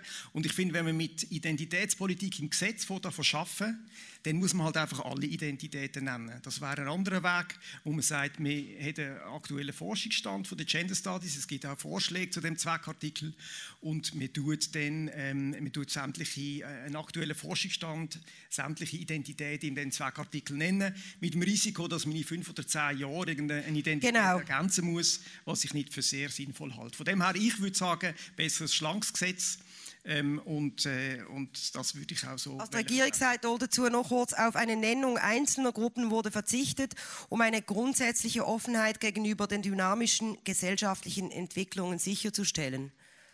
Genau, das macht ja Sinn. Das macht Sinn. Non-binäre Menschen werden nicht genannt. Ja, also ich bin jetzt gerade ehrlich gesagt schon traurig, dass eigentlich anerkannt wird, dass es uns gibt, aber dass wir nicht in dem, in dem Gesetz dürfen vorkommen Also gibt es uns jetzt und sind wir eine Minderheit, die einen Schutz braucht oder nicht? Ähm, ich bin ehrlich gesagt schon ziemlich sprachlos. Ich merke gerade, dass mir das recht nahe geht. Alessandra hat schon lange das Mikrofon so und will immer etwas sagen und wartet brav, bis ich das Kommando gebe. Bitte. Danke. Der Zweckartikel. ähm, ich habe hier eine andere Position, aber ich glaube, wir finden uns dort fest in, wir hätten gerne eine möglichst schlanke Version, die Offenheit zulässt. Das ist das Wichtigste, insbesondere in Bezug auf feministische und LGBTIQ-Politiken. Ähm, wenn wir uns zu fest auf einzelne Kategorien versteifen und auch nur den Anschein erwecken, dass wir jetzt hier eine abgeschlossene Liste können konzipieren können, dann ist die in drei Jahren veraltet. Und das ist etwas vom Schönsten an Aktivismus und an Bewegungen, dass wir über uns dazulernen und dass wir neue Sachen herausfinden und die wieder in neue Wörter gießen und kein Gesetz wird hier je auf dem Laufenden bleiben. Was ich aber finde, warum ich es weniger problematisch finde, die jetzige Version, ist, weil der das schöne Wort namentlich drin steht. Und jetzt musst du mich dann sonst noch korrigieren. Aber ich habe gelernt und mir bestätigen lassen von ExpertInnen, namentlich heißt im Gesetz so viel wie zum Beispiel. Und zum Beispiel, und hier folgt eine offene, ergebnisoffene Aufzählung. Dann heißt namentlich im Gesetz etwas anderes, als namentlich sonst heißt. Genau. Und weil, wenn namentlich wird heißen genau das, dann wäre ich als Lesbe vielleicht jetzt auch nicht so mega zufrieden, dass einfach Homosexualität drin steht, weil wir ja historisch wissen, dass gerade Lesben, wenn man sagt homosexuell, nicht gerade unbedingt die erste Bezugsgruppe sind, wo man darüber nachdenkt. Aber namentlich heißt halt einfach zum Beispiel. Und dort ist wie so ein bisschen die Frage, oder? Ich glaube, wir können uns das wie nicht geben und jetzt versuchen, die abgeschlossene Liste zu machen ähm, und sie wird nie perfekt sein. Die Frage ist also, wenn man die, ist sie ein Kompromiss, der Leute glücklicher macht. Ähm, was muss dann noch dazukommen? Weil ich, ich finde auch, dass jetzt zum Beispiel gerade in dieser Liste nicht-Binarität nicht genannt wird, ist auch eine Entscheidung, oder? Da muss, müssen sich Transmenschen oder nicht-binäre Menschen müssen sich jetzt wiederfinden im Wort Transidentität und das ist nicht für alle der Fall. Also absolut, das ist debattierbar. Aber ich möchte es insofern ein bisschen entkräften oder beschwichtigen, dass wir jetzt uns mit dem, glaube nicht ein so ein grosses Ei legen, juristisch. Aber korrigiere mich, Elisabeth. Darf ich? Ja, also wenn es etwas zu korrigieren gibt, auf jeden Fall. Also nein, es, es gibt insofern nichts zu korrigieren, als es tatsächlich eine offene Liste ist. Ähm, das heißt, es ist nicht abschließend dann auf die Kategorien bezogen, die dort effektiv genannt werden. Natürlich ist das immer ähm, eine schwierige Frage, oder? Welche Kategori Kategorisierungen soll man aufnehmen und welche nicht? Ähm, das erinnert mich, also das ist auch keine neue Debatte. Es erinnert mich ehrlich gesagt ähm, an die Zeit, wo das allgemeine Diskriminierungsverbot in der Bundesverfassung eingeführt worden ist. Das ist auch ein Diskriminierungsverbot, das mit dem Wort namentlich operiert. Es sind dort verschiedene Kriterien aufgeführt, eben zum Beispiel Geschlecht, ähm, Lebensform, Religion und so weiter. Und auch dort ähm, ist sehr fest darüber debattiert worden, ob man einzelne Kategorien noch dazufügen oder nicht. Und insbesondere hat sich die homosexuelle Community sehr stark dafür eingesetzt, ähm, dass auch sie namentlich genannt werden. Und es gibt auch Leute ähm, heute in unseren Reihen, die tatsächlich bei diesen Debatten dann im Parlament dabei waren. Ähm, äh, und das, und das mitbekommen haben, ja, wie das dann gelaufen ist. Und insofern ist das eine kleine ähnliche Debatte wie dann zumal. Und eben, wie gesagt, das ist immer ein zweischneidiges Schwert mit diesen Kategorisierungen. Man tut sie, wenn man sie nennt, tut man sie auch zementieren und man betreibt ein Stück weit immer das Othering, das im Vortrag eben auch ähm, genannt worden ist und als Verletzung beklagt worden ist. Aber andererseits ist so eine Nennung immer auch das Ergebnis von Rechtskämpfen, dass man eben anerkannt wird ähm, als, als Gruppe, die gesellschaftliche Ungleichheit erfährt. Und ähm, ja, man kann es tatsächlich problematisch finden, wenn man gewisse ähm, ähm, Menschen, von denen bekannt ist, dass sie heute diskriminiert werden, nennt und andere nicht. Aber es ist so, juristisch gesehen führt es, zu, führt es nicht zu Ausschlüssen in dem Sinn, dass das Gesetz nachher nicht anwendbar wäre. Ganz kurz nochmal. Äh, darf ich ganz, ganz kurz, ganz kurz. Noch? Also, und absolut das eine ist das Juristische und das andere ist das große Bedürfnis, das wir alle haben, sprachlich sichtbar zu sein und gemeint zu werden. Und das macht etwas mit uns. Und das ist ein unglaublich wichtiges aktivistisches Anliegen.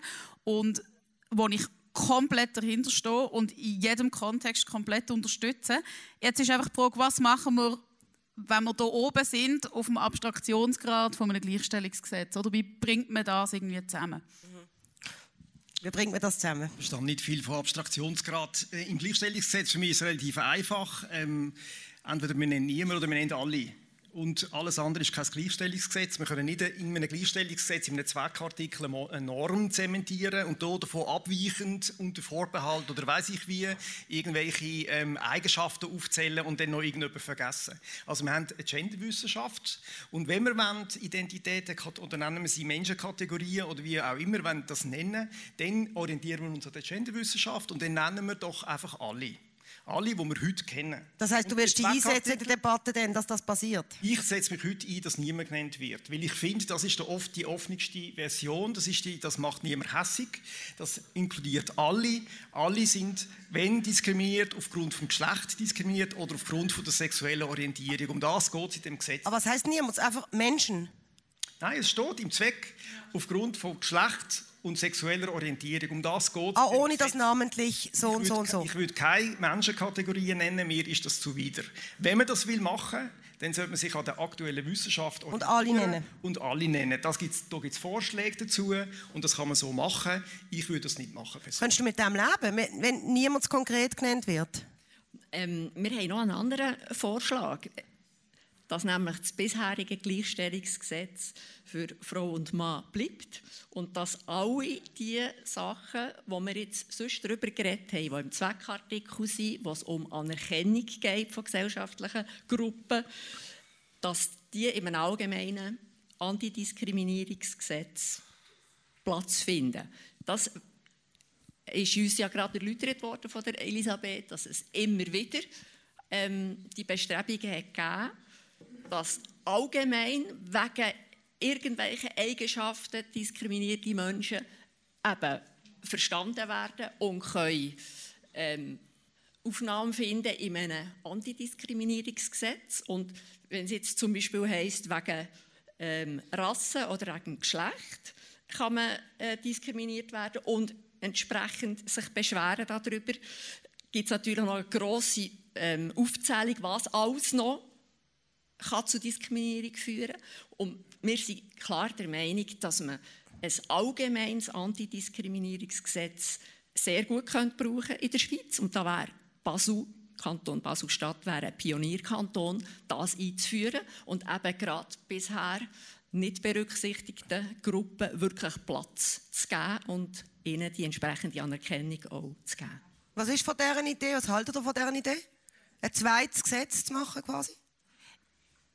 Also ich will halt nicht müssen mich beschweren, wenn ich diskriminiert werde. Ich will in einem Kanton leben, wo anerkennt, dass ich diskriminiert werde als Frau und als Lesbe und dass mir Gleichstellung zusteht. Das ist einfach ein Unterschied. Also nicht, dass du auf eine Stelle musst gehen und sagen, gestern ist mir das und das passiert, sondern dass von sich aus aktiv werden, so wie das Gesetz das auch verlangt. Und das wäre ja dann etwas anderes, so wie du es formuliert hast, oder? Das wäre ja dann, eben, dass man muss quasi eine Bringschuld leisten muss. Habe ich das richtig verstanden? Ähm, ich sehe es nicht ganz so, aber ähm, das würde jetzt wieder zu fest in die juristischen Details gehen. Es wäre auf keinen Fall so gemeint, dass ein Antidiskriminierungsgesetz etwas Zahnloses wäre. Überhaupt nicht. Genauso wie die große Diskussion, die wir in der Schweiz hatten, wegen dem Anti-Rassismusgesetz. Das ist auch nicht so gemeint. Oder? Es muss selbstverständlich ein wirksames Gesetz sein. Und es muss all das beinhalten, was wir drinnen haben. Und ich glaube, es gibt einfach ein grosses Missverständnis bezüglich dem, was ein Gleichstellungsgesetz juristisch leisten kann, für was es ist eingerichtet wurde, wie es mit der ganzen Gesetzgebung, mit der Architektur von der schweizerischen Gesetzgebung zusammenhängt. Und das, was jetzt ihr euch erhofft, das ist so gar nicht möglich. Macht einfach Gleichstellung der Frauen noch ist viel schwieriger und darum lehnen wir die ganze Sache ab. Ich möchte abschließend, bevor ich äh, die Runde öffne, für das Publikum Elisabeth das Wort geben. Sie hat den Kopf geschüttelt. Jetzt am Schluss und vorher beim Zahnlos hast du auch etwas sagen Wäre kein zahnloses Gesetz, ist also, Stichwort. Also, ich möchte einfach noch einmal auf die Differenzierungen zu sprechen kommen, die ich am Anfang getroffen habe. Oder wir, wir reden von einem Gleichstellungsgesetz. Wir reden eben nicht von einem Antidiskriminierungsgesetz, das einklagbare Diskriminierungsverbot enthält. Das ist das, was Alessandra erklärt hat, oder? Ja, genau, genau ganz mhm. genau. Also wir, der Kanton Basel-Stadt könnte kein allgemeines Antidiskriminierungsgesetz erlassen, das zum Beispiel einer privaten, einer privaten Arbeitgeberin verbietet, jemanden rassistisch zu diskriminieren, weil dazu hat der kantonale Gesetzgeber nicht die Kompetenz. Und er hat auch ähm, die strafrechtliche Kompetenz nur im Rahmen des Übertretungsstrafrechts. Ähm, er kann auch nicht eine Rassismusstrafnorm schaffen, wie sie im Strafgesetzbuch ähm, vorgesehen ist. Er kann wirklich nur gleichstellungsfördernde Massnahmen treffen. Und dort dünkt es mir eben tatsächlich wichtig, dass man einen ganzheitlichen Ansatz verfolgt und gesellschaftliche Ungleichheit nicht auf gewisse Kategorien beschränkt, weil man dann dadurch, dadurch erst recht die Kategorien auch immer wieder zementiert. Also gesellschaftliche Ungleichheit, die aufgrund von der Geschlechtsidentität oder vom Geschlecht von der Person passieren. Das muss man sagen. Oder? Es geht ja da nicht um andere Diskriminierungsformen in dem Gesetz. Da geht es ja nicht darum, dass du jetzt, weil du aus Holland kommst, diskriminiert wirst. Ich komme nicht aus Holland, aber ich finde es schon noch gut, wenn man, wenn man vielleicht einmal... Oder aus dem Baselbiet?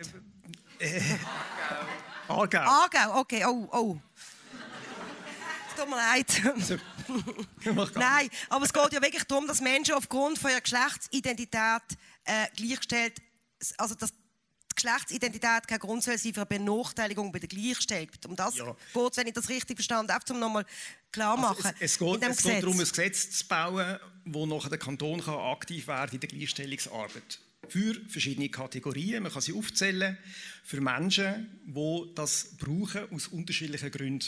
Und die Gleichstellungsarbeit die wird besser, wenn sie mehr Perspektiven beinhaltet. Eben, aber die Gründe be be beschränken sich aufs Geschlecht und nicht, du hast ähm, braune Haare oder, genau. oder was auch immer genau. für andere Gründe könnte geben, um diskriminiert werden. Also es geht um die Einschränkung ist da. Sonst also, aber man muss schon auch noch vielleicht, vielleicht ergänzen, dass es ähm, auch die inter intersektionale Perspektive ist. Das stimmt, es ist nicht ein Gesetz, das jetzt zum Beispiel auf rassistische Diskriminierung gerichtet ist, aber es ist ein Gesetz, das ganz klar auch die intersektionale Perspektive äh, mit einbeziehen Wenn also jemand aufgrund des Zusammenwirken von verschiedenen Machtachsen diskriminiert wird, das wird ganz klar auch adressiert durch das Gesetz. Okay. Willst du noch etwas sagen? Sonst wäre ich nämlich sehr, sehr gespannt, was das Publikum noch möchte beitragen möchte. Ja, also ich kann das nur noch mal unterstützen und auch noch mal sagen, dass, dass, dass wir wirklich auch uns mit dem Klaren darüber sind, das ist die, das erste Gesetz in der Deutschschweiz, das so wird funktionieren, das so viele Türen aufmacht in eben verschiedene Richtungen und das ist einfach, also das ist eine sagenhafte Entwicklung, das müssen wir da jetzt einfach mal nochmal festhalten, wenn wir uns überlegen, wo man im 96 gestanden ist, was das nationale Gleichstellungsgesetz erlaubt ist. Also, wieso, es passieren wirklich gute Sachen. Okay, vielen Dank für das Votum zum Schluss. Kanal K. Richtig gutes Radio.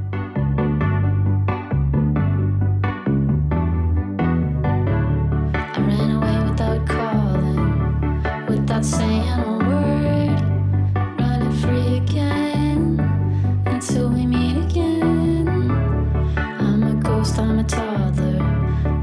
Let me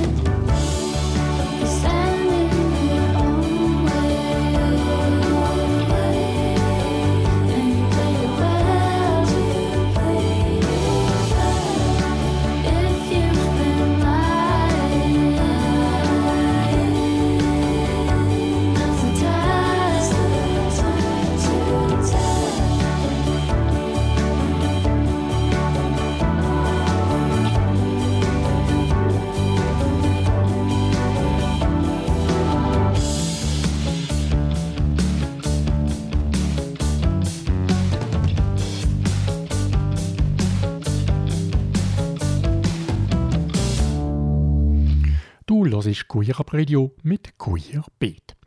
Und wir machen weiter mit der Aufzeichnung von der Podiumsdiskussion zum geplanten neuen Basler Gleichstellungsgesetz. Eine emotionale Diskussion, wo auch das Publikum nicht kalt hat und sich darum aktiv eingebracht hat, wie wir in der nächsten Minute im letzten Teil hören werden. Ähm, hi, ich bin Katha. Ich bin nicht binär äh, und ähm, auch Feministin. Und ich finde es ein bisschen haarsträubend.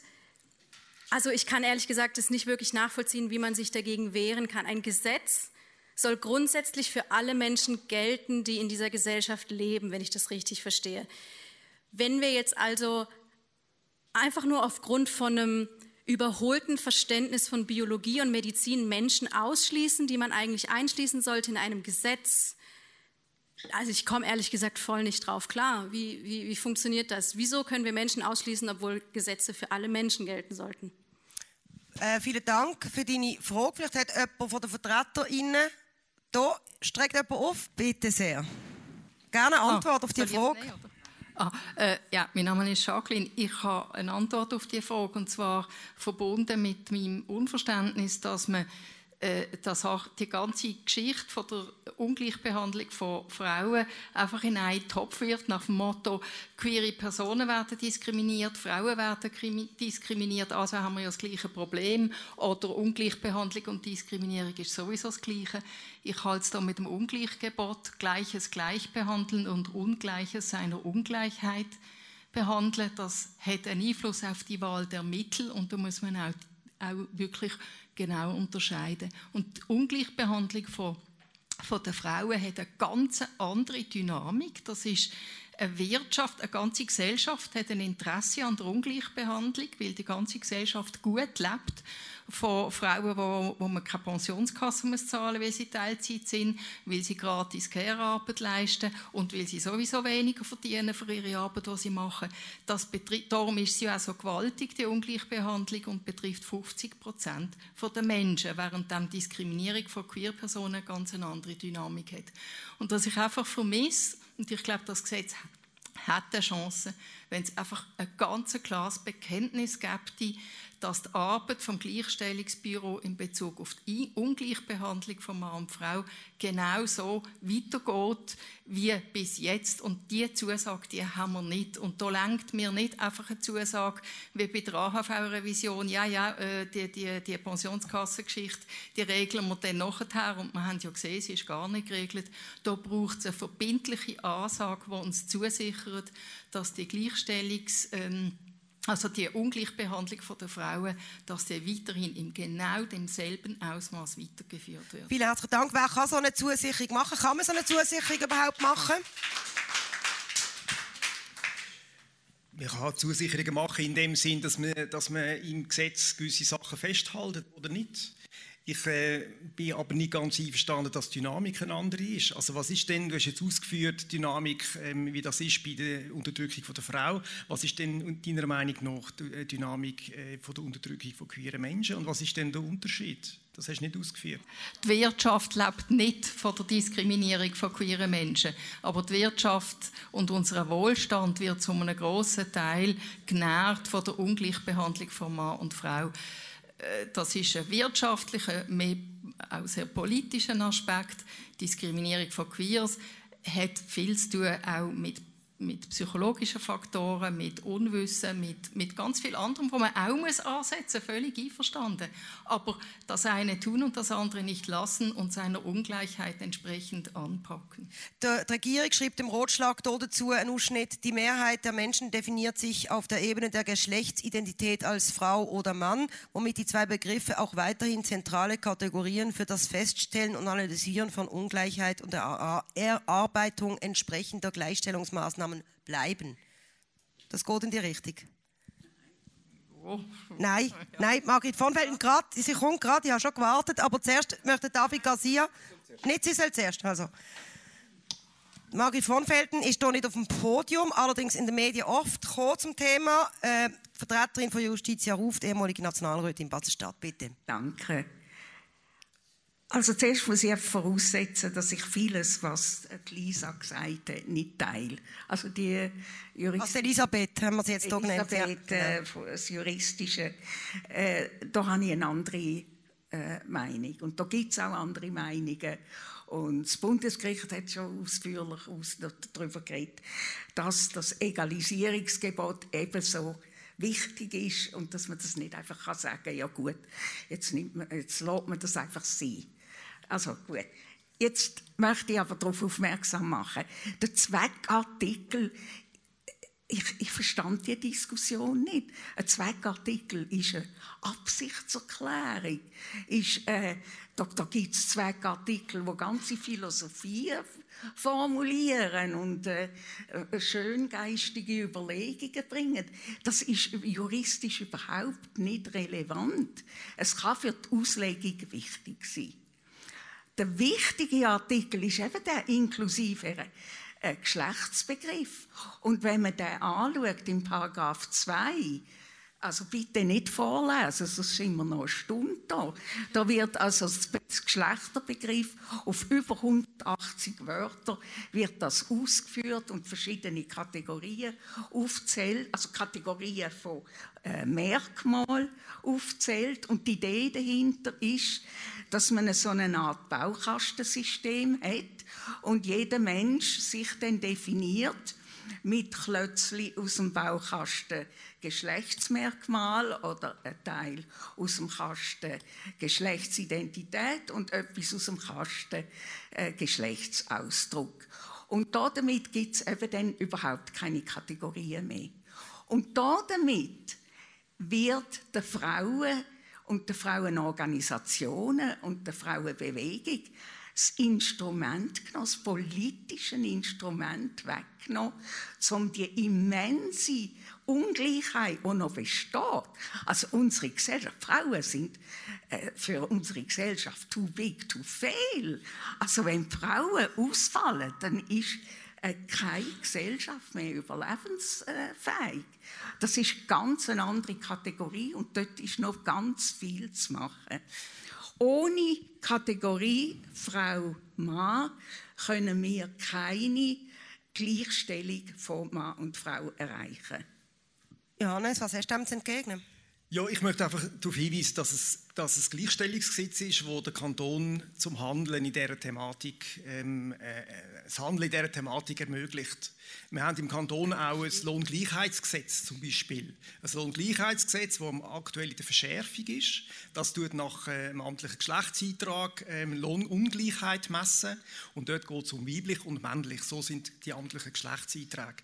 Und das Gesetz ist völlig unberührt von dem Gleichstellungsgesetz. Also ich verstand wie die Aufregung nicht. Es wird so da, als wäre das, würde das alles über den Haufen rühren. Dabei ist es einfach ermöglicht zusätzliche Perspektiven in der Gleichstellungsarbeit. Lohngleichheitsanalysegesetz bleibt genau gleich und wird sogar noch verschärft. Elisabeth möchte noch etwas dazu sagen, weil sie ist vorher namentlich, namentlich das Wort ist jetzt ganz, eine ganz andere Bedeutung, namentlich erwähnt worden, bitte. Ja, genau. Also ich möchte sowohl darauf reagieren, was Margrit von Felden gesagt hat, wie auch was ähm, Jacqueline gesagt hat. Also es steht mir wirklich absolut fern, das Egalisierungsgebot wollen, ähm, wegzureden. Das Egalisierungsgebot, das besteht. Ich sage nur, es besteht ein Verfassungsauftrag nicht nur in Bezug auf Frauen und Männer, sondern eben auch in Bezug auf andere Dimensionen von sexistischer Diskriminierung. Und ich bin auch absolut der Meinung, dass die Kategorisierung von Frauen und Männern, dass wir dass das nicht nur eine gesellschaftliche Realität ist, sondern dass wir auch im Antidiskriminierungsrecht um das nicht herumkommen, weil man muss, ähm, es ist ein Dilemma, oder? Man muss einerseits an die Kategorisierungen anknüpfen ähm, um sinnvolle Massnahmen können zu formulieren. Und man nimmt damit aber andererseits in Kauf, dass man die Kategorisierungen auch perpetuiert und dass man damit auch das Risiko ähm, ähm, halt in Kauf nimmt, dass man damit auch gewisse Stereotypisierungen ähm, kann unterstützen kann. Ähm, aber eben, man kommt um die Kategorisierungen nicht um, das ist völlig klar. Nur bin ich nicht der Meinung, dass, ähm, weil jetzt das Gleichstellungsgesetz mit einem inklusiven Geschlechterbegriff schafft, ähm, dass man die irgendwie lügnet. Es ist keine Lügnung von diesen Kategorisierungen damit verbunden. Und ich möchte noch einmal auf das auch zurückkommen, was Jacqueline gesagt hat mit der ähm, Ungleichbehandlung. Aus meiner Sicht zeigt sich eben genau da die Schwäche vom bisherigen Antidiskriminierungsansatz, wie er in der Praxis gelebt worden ist. Oder es ist die Fürsorgearbeit genannt worden und es ist ähm, der gewaltige ähm, Gender Pension Gap genannt worden, wo ein riesen Problem ist. Aber dort ist eben genau das Problem. Man hat ein, ähm, ein Recht, das inzwischen die Geschlechter weitgehend gleich behandelt, eben nicht ungleich behandelt und trotzdem hat man das Problem immer noch. Und wieso ist das so?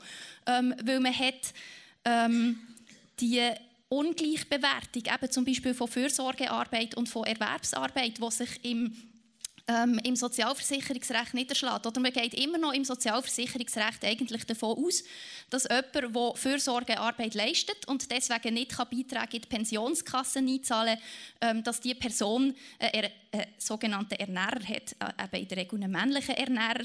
Und wenn jetzt zum Beispiel ein Mann wird Fürsorgearbeit leisten was faktisch ähm, also faktisch tun die wenigsten Männer ihr Erwerbspensum wirklich massiv einschränken, um Fürsorgearbeit zu leisten. Das sind immer noch die Frauen, die das machen. Und das führt zum Gender Pension Gap, nicht eine Ungleichbehandlung der Geschlechter. Und man muss diese Probleme angehen, man muss die Abwertung ähm, äh, angehen, insbesondere eben von der Fürsorgearbeit, wo, und da bin ich einverstanden, das ist ein riesen Problem, weil unser gesamtes Wirtschaftssystem baut darauf auf, ähm, dass es Leute gibt, die die gratis Fürsorgearbeit leisten. Ähm, und die Leute sind wahnsinnig schlecht sozialversicherungsrechtlich abgesichert. Und damit kommt man aber beim klassischen Antidiskriminierungsansatz nicht weiter. Vielen Dank. David Garcia, ja Er hat schon lange aufgestreckt und dann noch ein Fleur. Ja, also ich kann jetzt juristisch zu der ganzen Geschichte nur etwas Kurzes beitragen, aber ähm, als erstes möchte ich nochmal ähm, an mein Votum vom Anfang erinnern, ähm, also die Verwendung von diesen äh, Begriffen. Und dann muss ich jetzt an Sie appellieren, also ähm, gerade die Biologie hat keinen Begriff für Geschlecht. Sie können nicht, Sie, Sie reden vom reproduktiven Geschlecht, wenn Sie von Biologie reden. Aber sie vergleichen, aber wir sind da nicht kategorisiert anhand von dem, ob wir ein Kind haben oder nicht. Das ist nicht eine Realität, also das ist keine Realität. In der Biologie werden die Realitäten geschaffen anhand ob von diesen Gameten. Und da bin ich mit Ihnen einig. Das ist bipolar und, je nach, und insbesondere bei den Säugetieren. Aber sich immer wieder, insbesondere aus feministischer Sicht, auf die Biologie drauf zu berufen und vergessen, was die Biologie an Frauen gemacht hat, oder die alte Versuche, ich, wir könnten jetzt eine Vorlesung halten über alte, äh, über all die Tierversuche, die versucht haben, Homosexualität oder Transidentität an Tierversuchen nachzuweisen. Und das zu reproduzieren und zu sagen, das ist unsere Rettung, das, das finde ich hochproblematisch. Also das ist ein Weg, den ich einfach nicht, nicht, Ihnen nicht würde anraten Und dort knüpft es an, an die Fantasie von dieser Care-Arbeit, dass das nur bei den Frauen ist. Sie sagen, es ist nur das Problem von diesen Zuweisungen, äh, wie die bewertet werden. Aber also, die Biolo eine von den wichtigsten biologischen Fragen seit den 80er Jahren, die immer noch unbeantwortet ist, was macht der Penis biologisch so männlich? Wenn wir Kinder auf die Welt bringen und ihn zwischen Beinen anschauen, dann ist die Vorstellung, dass der Penis ein äußeres Merkmal mit der Geschlechtsidentität männliche Identität zusammenknüpft, das ist kulturell konstruiert. Das funktioniert für 95 Prozent der Bevölkerung, aber für 5 Prozent der Bevölkerung funktioniert das nicht. Und das finde ich hochproblematisch, wenn Sie sagen, ja, die 5% die müssen halt schauen, wie sie, wie, sie, wie sie dann weiterleben und sie sollen einfach nicht weiter diskriminiert werden. Weil, also beim, beim Gespräch mit dem Johannes habe ich das geführt, also 5% das ist jedes 20. Flugzeug. Also wenn Sie müssten fliegen und wüssten, jedes 20. Flugzeug stürzt ab, dann will, will ich wirklich wissen, ob Sie dann noch bereit wären zu fliegen. Okay, vielen herzlichen Dank. Fleur Weibel hat auch schon lange... Ich muss wirklich etwas sagen. Also, ja, das geht. sag du etwas während dem, äh, das Mikrofon zu Fleur Weibel, ähm, Grünes Bündnis, Grossrätin, äh, geht. Bitte, nutzt die Zeit, bis das Mikrofon dort ist. Ja, also das biologische Geschlecht ist natürlich das reproduktive Geschlecht. Nein, das genetische auch, das epigenetische auch. Wenn, wenn wir einfach das Gesetz, wir, sind über der Zeit und wir, reden eigentlich über das Gesetz. Es, ist es geht hier schon auch um meine Berufsehre. Okay. Ich verstehe genug von Aber dann geht es Wissenschaft. mir auch noch um meine feministische Ehre. Genau sie, genau sie, das ist als Nein. Partnerin, ist wichtig, Genauigkeit.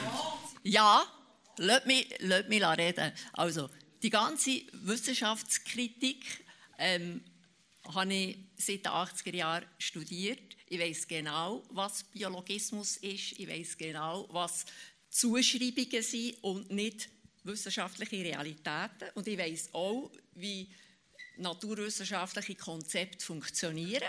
Und das, was ihr jetzt vorhin gesagt habt, ist einfach ein falscher Vergleich. Wenn es Ausnahmen gibt von einem biologischen Konzept, das biologische Konzept von der Zweigeschlechtlichkeit, das im Laufe der Evolution entstanden ist, das schon viel länger existiert, als dass Menschen eine Sprache oder eine Schrift haben. Das Konzept wird nicht in Frage gestellt durch die Ausnahmen, die es gibt. Das Konzept ist absolut gültig und es ist ähm, es wäre wissenschaftlich unredlich, wenn man jetzt das würde als etwas, das die Wissenschaft konstruiert hat, herstellen. Es ist eine ganz andere Frage, ob man es sinnvoll findet, dass in einem Gesetz auf das biologische Geschlecht rekurriert wird. Da sind wir unterschiedlicher Meinung und ich sage es jetzt noch ganz deutlich. Ich finde es richtig, dass alle Gesetze auf das biologische Geschlecht Rücksicht nehmen und dass die Binarität erhalten bleibt. Das hat überhaupt nichts mit frauenfindlich zu tun. Das hat nur damit zu tun, dass man die Wirklichkeit anerkennt.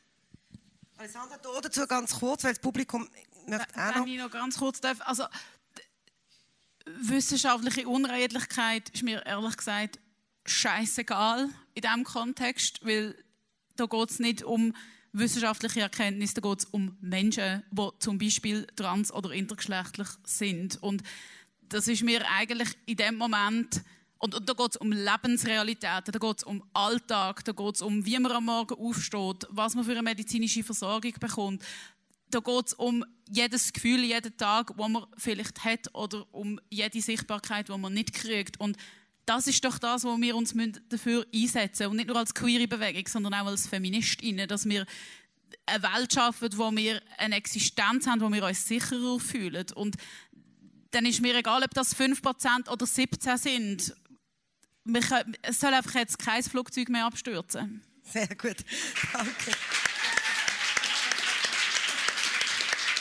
Wäre, wäre ein schönes Schlussvotum gesehen, aber die Fleur Weibel wartet schon lange. Ich weiß gar nicht, ob du noch weißt, was du willst sagen. Ich hoffe. Ähm, ja, genau, danke. Ich bin ähm, Fleur Weibel vom, von den Grünen. Ich bin in der Justizkommission und jetzt auch schon länger mit dem Gesetzesrotschlag ähm, äh, beschäftigt. Und ich könnte zu verschiedenen Sachen etwas sagen, weil ich auch noch ähm, irgendwann mal Geschlechterforschung studiert. Aber ich lasse jetzt die biologische Gern. Diskussion weg. Ähm, was mir ganz wichtig ist zu sagen, und eigentlich äußere ich mich im Moment nicht zu dieser Debatte, weil ich in der Kommission äh, am, am Arbeiten bin. Ah, schau, ähm, aber was, was, mir, was mir ganz wichtig ist, jetzt trotzdem zu sagen, als Reaktion auf, auf die Positionen auf dem Podium, und das beobachte ich jetzt schon länger in dieser ganzen Debatte, ich glaube, wir haben es im Moment mit zwei Polen zu tun. Wo sich gegeneinander in Stellung gebracht haben und beide Pole haben nicht recht in ihren Behauptungen. Es ist weder so, dass Frauen abgeschafft werden, es ist nicht so, dass die Geschlechterbinarität abgeschafft wird, sondern es ist eine, Spektrum, eine Spektrumsdefinition, die eingeführt wird, ohne dass Frauen und Männer abgeschafft würden. Man hat das jetzt auch versucht im Zweckartikel namentlich kenntlich zu machen, dass es einerseits Bestehende weiterführt und andererseits eine Erweiterung vorgenommen wird. Und was ich auf der anderen Seite sagen muss, die ganze Diskussion, dass da ein Othering vorgenommen wird, ich glaube, das ist juristisch, soweit ich das jetzt in der, in der Diskussion verstanden habe, nicht richtig.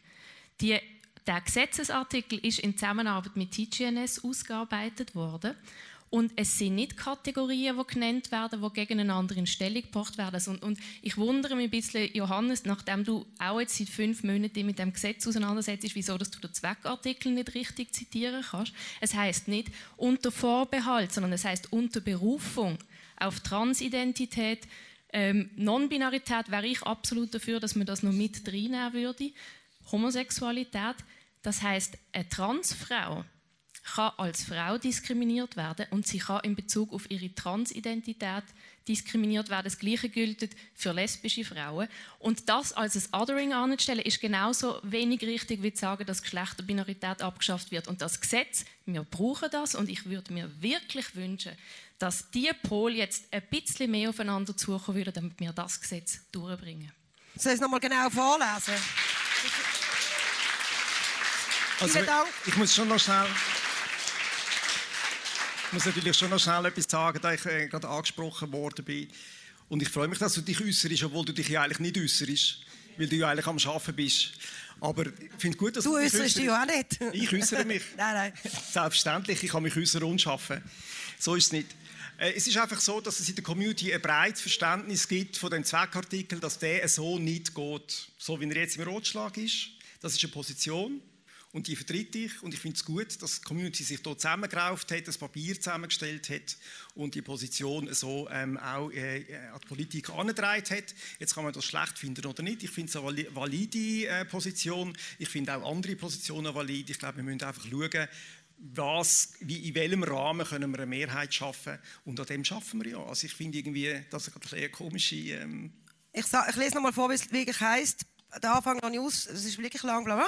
Diskriminierung aufgrund des Geschlechts oder der sexuellen Orientierung, namentlich von Frauen und Männern oder unter Berufung auf Transidentität, Intergeschlechtlichkeit, Homo- oder Bisexualität.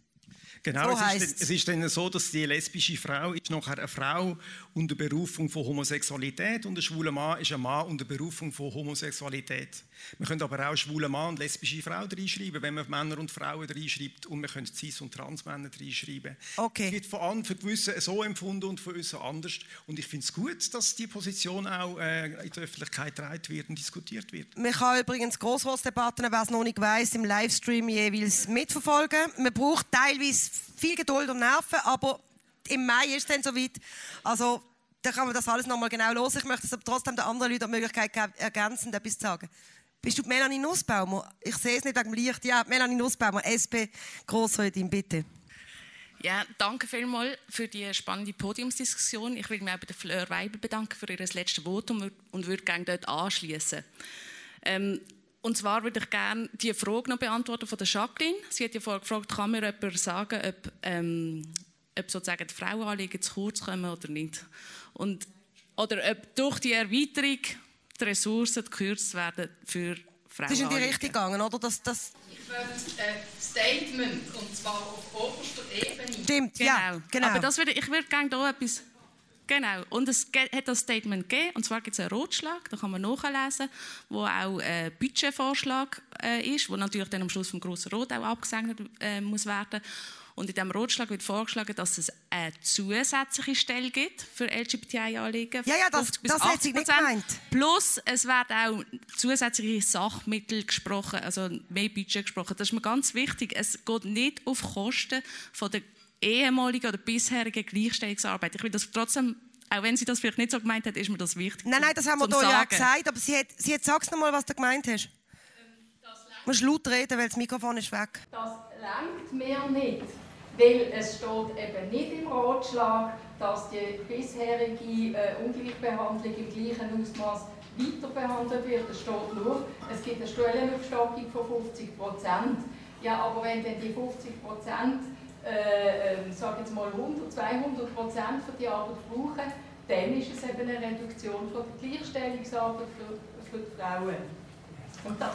Nein, gegen diese Aussage wehre ich mich. Das wird nicht passieren und das ist auch nicht so gedacht. Das bin ich überzeugt davon. Und wir haben auch in Basel eine grosse Mehrheit, die sich in den letzten Jahren, hat, äh, Jahren immer, immer, immer für die Gleichstellung von Frauen und Männern eingesetzt hat. Auch, für, auch gegen Kürzungen haben wir, das, haben wir das immer abgewehrt. Von dem her ist das eine Angst, die geschürt wird, die wo nicht stimmt. Es nicht, wenn das jemand aus dem Grossrot sagt, muss und das wäre. Also da wäre der Beat Jans eigentlich gefragt. Der ist leider jetzt heute Ja. nicht da. Ah, gut. Schade. Und ich will ich eigentlich will eine Brücke schlagen und ein bisschen Angst wegnehmen. Ähm, und zwar, warum, das, warum ich auch finde, warum das, die Themen eben auch gut zusammenpassen und das von der gleichen Abteilung muss behandelt werden. Ich sage ein Beispiel. Die Abteilung Gleichstellung hat in den letzten Jahren ein Projekt gehabt, wo sie, ähm, wo sie dafür ähm, aktiv geworden sind, dass man bei der Berufswahl, also im, im, für Teenagers, dass man dort ähm, schaut, dass, dass Teenager offen bleiben bei der Berufswahl und nicht in die typischen, also als Mädchen Me äh, Frauenberuf wählen und Buben äh, Männerberuf wählen. Sie sind glaube an Berufsschulen gegangen und haben dort äh, für die Offenheit sozusagen plädiert und, und darauf hingewiesen, dass man eben alle Berufe soll anschauen soll. Und das ist zum Beispiel, das ist sowohl für die Frauen äh, ähm, hilfreich, für die Frauenanliegen, und aber auch für Non-Binäre, für Transpersonen in diesem Alter, damit sie eben sich nicht müssen in dem Moment entscheiden, will ich jetzt diese Seite oder muss ich jetzt diese Seite wählen oder die andere Seite, sondern dass sie eben auch frei wählen können. Das heißt, das bringt allen etwas. Und darum macht es auch total Sinn, wenn man das zusammendenkt und auch zusammen ein Projekt macht. Okay, aber die Fronten sind relativ klar. Also die, ähm, die Skeptikerinnen oder Gegnerinnen vom Gesetz wären eben die Zusicherung, die du jetzt gesagt hast, von, von oberster Stelle haben. Es wäre also rotsam, wenn du in der Partei könntest weibeln dafür, dass die obersten SPler das dann auch macht, um, um das Referendum verhindern, wie die es ja wollen. Also es bleibt sicher sehr spannend bei der ganzen Sache, wie es weitergeht. Wann ist genau die Diskussion im Grossen Rat? Weiss man noch nicht, oder? Irgendwann im Mai. Ja, das wäre sportlich. Nein, nein. Nicht? Wird Herbst, wenn überhaupt. Es hat aber mal geheißen, Mai. Das ist, ah, sind, das weil ihr immer so lange über alles andere diskutiert. Ähm, es ist leider, wir sind vollkommen über der Zeit. Ähm, das Publikum wird unruhig. Es gibt Möglichkeit, sicher noch hier etwas zu trinken miteinander, ähm, bilateral oder trilateral oder was auch immer, weiter zu diskutieren. Äh, es gibt so viele Aspekte noch. Ihr- Wir werden den grossen Hof mitverfolgen, vielleicht dann uns hier wieder mal treffen zu dem Gesetz oder zu ähnlich gelagerten Problemen oder auch ähm, nicht Problem, sondern zu etwas Schönem. Äh, Ich möchte das Schlusswort am Marc von der Hubs geben, der auch dafür möchte, äh, beliebt machen, dass man etwas kollektiert via Twint, aber er möchte sicher auch sonst noch etwas sagen. Ich bedanke mich fürs aufmerksame Zuhören, fürs Mitmachen. Ich bedanke mich bei euch allen, dass ihr da sind. Und ich hoffe, es kommt für alle einigermaßen so raus, dass sie damit leben können. Vielen Dank.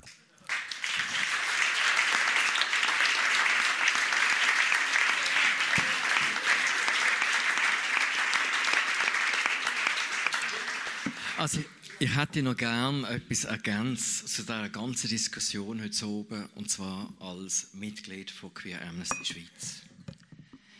Wir haben heute oben Argument gehört, warum ein Kollektiv entscheidet, dass gewisse Menschen vom Staat und vom Gesetz nicht sollen gleich behandelt werden.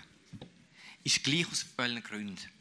Aber das Kollektiv entscheidet, dass Menschen aus biologischen Gründen oder juristischen Gründen oder moralischen Gründen nicht gleich viel wert sind vom Gesetzgeber wie sie selber.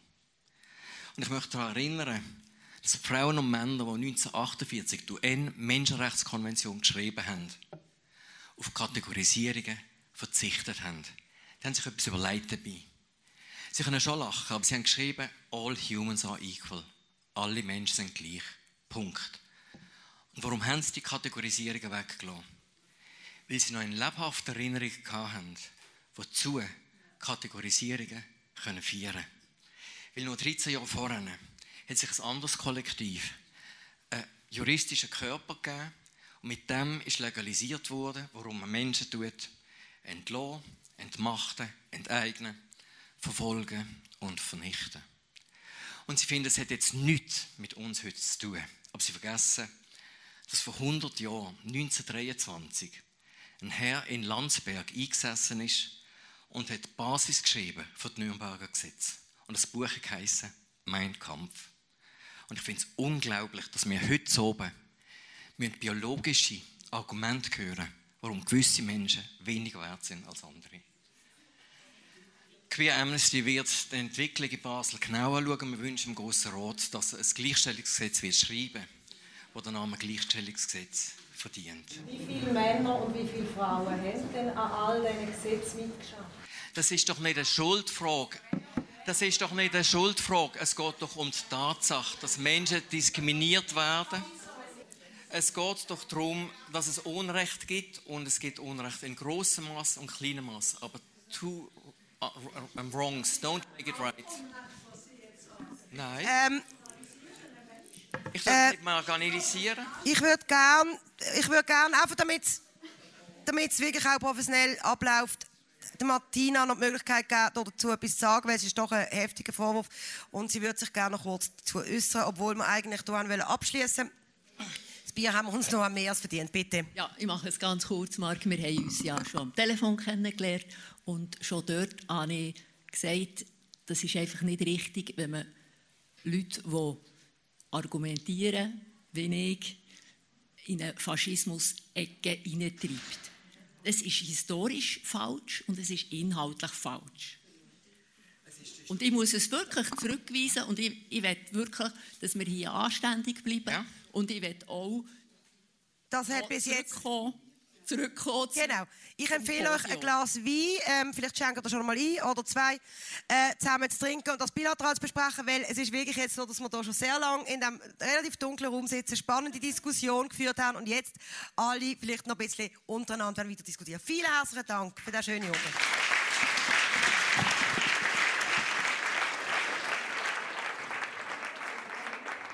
Soweit die Aufzeichnung von der Podiumsdiskussion zum geplanten neuen Gleichstellungsgesetz von Basel-Stadt. Eine Veranstaltung organisiert von der Hubs Queer Basel, wo schweizweit in den Medien aufgegriffen worden ist, sicher auch wegen einem nicht besonders schönen Abschluss. Es bleibt zu hoffen, dass nicht nur die letzten paar Minuten von der zwar emotionalen, aber sonst fairen Diskussion in Erinnerung bleiben werden. Die beiden KontrahentInnen Margrit von Welden und Marc Fehlmann haben sich übrigens nach dem offiziellen Teil der Veranstaltung und ohne Publikum ganz gesittet und sachlich bei einem Getränk austauscht. Teilnehmerinnen vom Podium sind Elisabeth Joller, Anwältin und Staatsrechtlerin, Alessandra Wittmer, Co-Geschäftsleiterin der Lesba-Organisation Schweiz, los, Martina Meyer, Biologin und Mitinitiantin von der Gruppierung Justitia ruft, die das neue Gleichstellungsgesetz bekämpfen. Billy Ostertag, eine non-binäre Person von Habs Queer Basel. Und der Johannes Sieber, Grossrot von Basel-Stadt und langjähriger Queer-Aktivist. Dort Diskussion geführt und moderiert hat Martina Rutschmann. Queer Up Radio. Up Radio sendet jeden Sonntag ab der 7. am Oben in der Region Bern auf Radio Rabe und alle zwei Wochen ab der 8. am Oben in der Region Zürich auf Radio Lora. Sowie jeweils am 4. Dienstag vom Monat in der Region Olten, Aarau, Baden auf Radiokanal K. Alle Sendungen sind außerdem im Livestream auf radio.grenzenlos.ch zu hören und kannst auf der Webseite queerabradio.ch nachhören. Soweit die spezielle Ausgabe von Queerbeat im April. Ich hoffe, wir hören uns auch im Mai wieder zur nächsten regulären Sendung. Für die Redaktion und Moderation verantwortlich war ist der Alex Meyer und der wünscht dir jetzt einen schönen Abend, eine gute Zeit, bis bald. Das ist ein Kanal K Podcast Jederzeit zum Nachhören auf kanalk.ch oder auf deinem Podcast App.